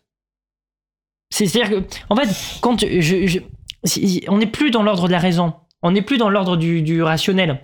Tu, tu as des gens qui viennent chez toi, tu as la Nakba. En 1948, l- l'État d'Israël engendre la Nakba, ce qu'on appelle la catastrophe, euh, ce qui signifie la catastrophe, et tu as plus d'un million de, euh, de Palestiniens. Il y a un exode massif qui quittent leur terre, qui quittent leur terrain, qui quittent, euh, euh, qui, qui- qui quittent leur habitation. C'est un drame. Genre, imagine, tu, tu, tu t'as une habitation, tu la quittes. Et donc, après, qu'est-ce qui se passe? Bah, Du coup, le monde arabe refuse cela en solidarité aux, aux Palestiniens. Euh, et donc, et là, donc là, tu as une succession de guerres. Tu vois, la, plus- la, la, la plus, euh, la plus connue récemment, c'était la guerre des six jours, enfin, il y a 1967, etc. Et là, ces dernières décennies, de guerre et aussi d'accord de cesser-le-feu. Et d'accord, et de, de cessez-le-feu. nouvelles, de nouvelles euh, Et définitions puis des en frontières 93, t'as euh, l'OLP avec euh, Yasser Arafat. Arafat, Yasser Arafat. Et là, c'est un truc inédit parce que pour la première fois, il y a des gens qui ont de l'espoir. Parce qu'il y a une possible porte de sortie. Genre euh, une cohabitation entre Israéliens et Palestiniens. Il y a un plan de partage avec les gendarmes du monde très sympathique que sont les États-Unis. Et, euh, et donc, en gros. Si votre détecteur à ironie ne s'est pas activé, c'était pourtant, il y avait une, il y avait une part d'ironie et, dans la phrase. et- non, non, mais toujours, moi, je- je- j'essaie, c'est, toujours mieux d'être drôle. Mais alors, euh, même si c'est très dramatique, mais du coup, qu'est-ce qui se passe? Euh, Dans les années 2000, il y a une banalisation des. des, des- bon, euh, enfin bref, l'accord, pour parler de juste accord d'Oslo, je me suis lancé, il faut que je vous fasse la fin de l'histoire. Des deux côtés, il y a des gens qui sont, euh, à juste titre ou pas, extrémistes. Il y a, des, il y a des, des juifs israéliens qui veulent tout le territoire parce qu'ils se disent, nous, on a vécu l'horreur, et donc il faut qu'on ait tout ce territoire-là. Et puis qui font référence euh, à la, à la, à la Bible et qui disent nous euh, d'ailleurs ce qu'on ce qu'il il nous faut notre notre terre. Et notre terre c'est pas juste la Palestine c'est une grosse partie du, du, du Moyen-Orient et ce qu'on appelle le Proche-Orient en français. Et ça il y en a certains qui le prônent et qui, qui ont cette volonté hégémonique. Et de l'autre tu as des Palestiniens qui se disent mais nous il n'y avait pas tous ces Israéliens tous ces Juifs avant 1948 avant les années 1920 c'est nous qui étions là et c'est nous qui étions majoritaires alors faut qu'ils partent tous faut qu'on retrouve nos terres. C'est ces deux points de vue. Et moi, je pourrais pas les juger euh, en me mettant dans la peau d'un Palestinien ou dans la peau d'un Israélien parce que c'est pas mon cas. Donc je peux pas avoir cette posture-là. Par contre, je donne mon avis d'un point de vue extérieur. Chacun en fait ce qu'il veut. et Chacun et moi, ce que je ce que je juge, donc, enfin, pour vous faire l'histoire avant de vous donner mon jugement, c'est important euh, de, de faire ce- cette petite contextualisation et je vais terminer, promis, je, je fais, j'essaie de faire court. Tout va bien. Euh, T'as euh, Encore 12 donc une normali- normalisation des relations entre les pays arabes et Israël, parce que c'est l'argent qui gouverne le monde, et que du coup, ces pays, ben, ils préfèrent, à la place d'être solidaires avec des peuples qui leur sont frères, eh bien, euh, faire des accords économiques avec Israël, et c'est vécu comme une trahison par les Palestiniens. Et d'ailleurs, là, moi, je pense que c'est à très juste titre, d'ailleurs, quand on se soumet, quand on soumet une, une volonté, une, des convictions euh, au pouvoir de l'argent, euh, il y a un vrai problème. Tu vois, à la rigueur, s'ils avaient normalisé, banalisé leur relation avec Israël par conviction politique, et c'est pas un souci. Mais quand ils le font par intérêt euh, euh, financier, c'est extrêmement regrettable. Et enfin, bref. Et aujourd'hui, ils sont en train de revenir avec ce qui se passe sur leur position. Et donc, de l'autre côté, tu Israël, ces dernières décennies, c'est là où c'est très important et qu'on en vient à l'actualité, euh, qui mène une politique de colonisation. C'est-à-dire, pas assez content que le plan de partage leur soit extrêmement favorable dès 1948, d'autant qu'ils l'ont renforcé avec les conquêtes ter- territoriales obtenues dans les différentes guerres grâce au, soutenu extrêmement, au soutien extrêmement efficace des États-Unis, qui était quand même l'armée numéro une du monde, Là, number il y a pas one. d'ironie par contre. Euh, non, non, non, là c'est très sérieux. Et donc, euh, euh, pas content de tout ça, bah, les mecs, déjà, ils ont le plan de partage 48 qui leur est favorable. Ensuite, ils obtiennent des territoires supplémentaires qui leur permet de, de, d'encore plus euh, euh, ciseler le territoire euh, palestinien entre la Cisjordanie et la bande de Gaza. Mais pas content de tout ça, en Cisjordanie, eh bien, ils pratiquent la colonisation. État aujourd'hui, gouvernement, gouvernement de Netanyahou, on dit d'extrême droite, c'est un euphémisme. Moi, ce qui, ce qui m'indique, en fait, c'est que dans le gouvernement de Netanyahou, tu as des partis religieux suprémacistes qui prônent l'éradication des Palestiniens et des musulmans. Et alors, moi, ce que je trouve regrettable, c'est que tu fais un procès au Hamas qui est tout à fait légitime, d'obscurantisme. Enfin, quand je dis euh, tu fais, c'est euh, la, la classe politique et, médiatique, hein, c'est pas toi. Et, euh, et en gros, tu leur, on entend depuis le début, oui, mais c'est des islamistes. Mais moi, ce qui me choque, c'est qu'on n'entend pas de l'autre côté que on, ne dit pas qu'une partie du gouvernement israélien est composée de suprémacistes religieux. Et pour le coup, c'est des pourritures, les, les- tout autant les uns que les autres. Et alors, attends, juste pour, pour contextualiser, parce que là, ça peut paraître un peu confus ce que je viens de dire. Non, non, pas du tout. Euh, Euh, C'est juste, je note une, une petite chose, je me permets un aparté d'une seconde. Effectivement, dire extrême droite n'est- extrême droite n'est ni euh, suffisant pour qualifier la réalité, ni suffisant pour disqualifier aujourd'hui. Totalement.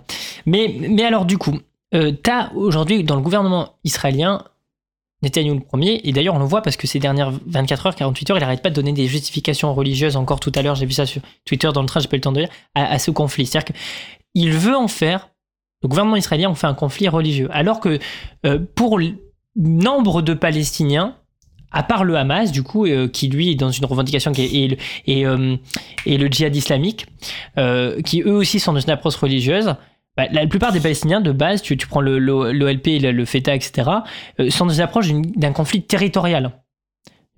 Et c'est très dangereux aujourd'hui ce qui se passe en Occident parce qu'on en fait un conflit religieux. Et, et ça encourage les actes antisémites. C'est-à-dire que quand à la télé on te dit que c'est une guerre entre les, musul- les- les musulmans et les juifs, bah, de facto tu as les gens qui sont faibles d'esprit, qui sont pas très, euh, euh, qui cogitent pas trop là-haut et qui n'ont pas connaissance de, la Shoah, etc., bah, qui vont s'en prendre aux juifs. Tu vois? Mais moi, je pense que les médias euh, dominants en sont euh, grandement responsables. Ça, ça, ça excuse pas, hein, mais c'est il y a une part de responsabilité. Et donc, juste pour avoir un récit chronologique et cohérent, t'as ces dernières années, et moi, à chaque fois que je voyais ça ces derniers mois et ces dernières années, j'ai jamais trop parlé de ça, mais des gens qui en parlaient, je pleurais. Vraiment, pour être très honnête, ces derniers mois et ces dernières années, quand je voyais des enfants palestiniens à la bande de Gaza se faire assassiner parce qu'ils jetaient des pierres, se prendre des balles, ça me faisait pleurer. Quand je voyais des soldats israéliens qui tapaient dans la bande de qui allaient frapper physiquement des femmes, des enfants en Cisjordanie, qui allaient boucher des puits, rendez-vous le drame avec du ciment, des bétonneuses. Ils bouchent des puits alors que, alors que c'est le seul moyen de, de- boire un peu, de s'hydrater pour des familles entières. C'est l'inhumanité totale.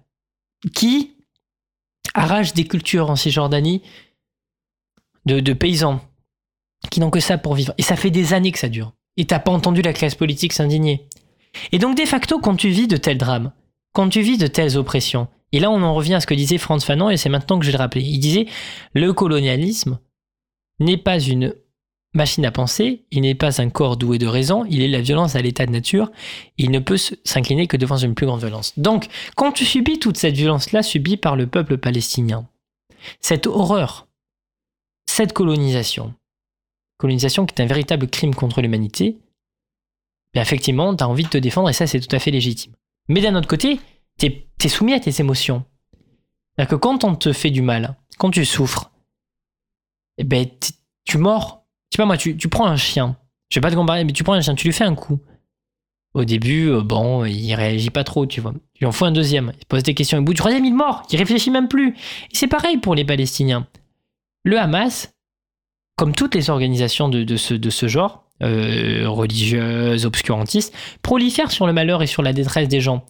C'est-à-dire que quand tu vas voir des enfants qui ont leurs parents qui sont fait tuer par l'armée israélienne et que tu leur dis prends les armes, ils vont le faire sans aucune hésitation. Et moi, ce qui m'indigne un peu, c'est qu'aujourd'hui, tu as des gens qui vont, donner des, qui vont faire les, donneurs de leçons et les moralisateurs sur les plateaux télé, les antennes de radio et autres, pour dire euh, on condamne fermement le Hamas, qui est une organisation terroriste, mais qui ne font pas du tout la contextualisation qu'on a pris 20 minutes à faire là, qu'on vient de faire ensemble.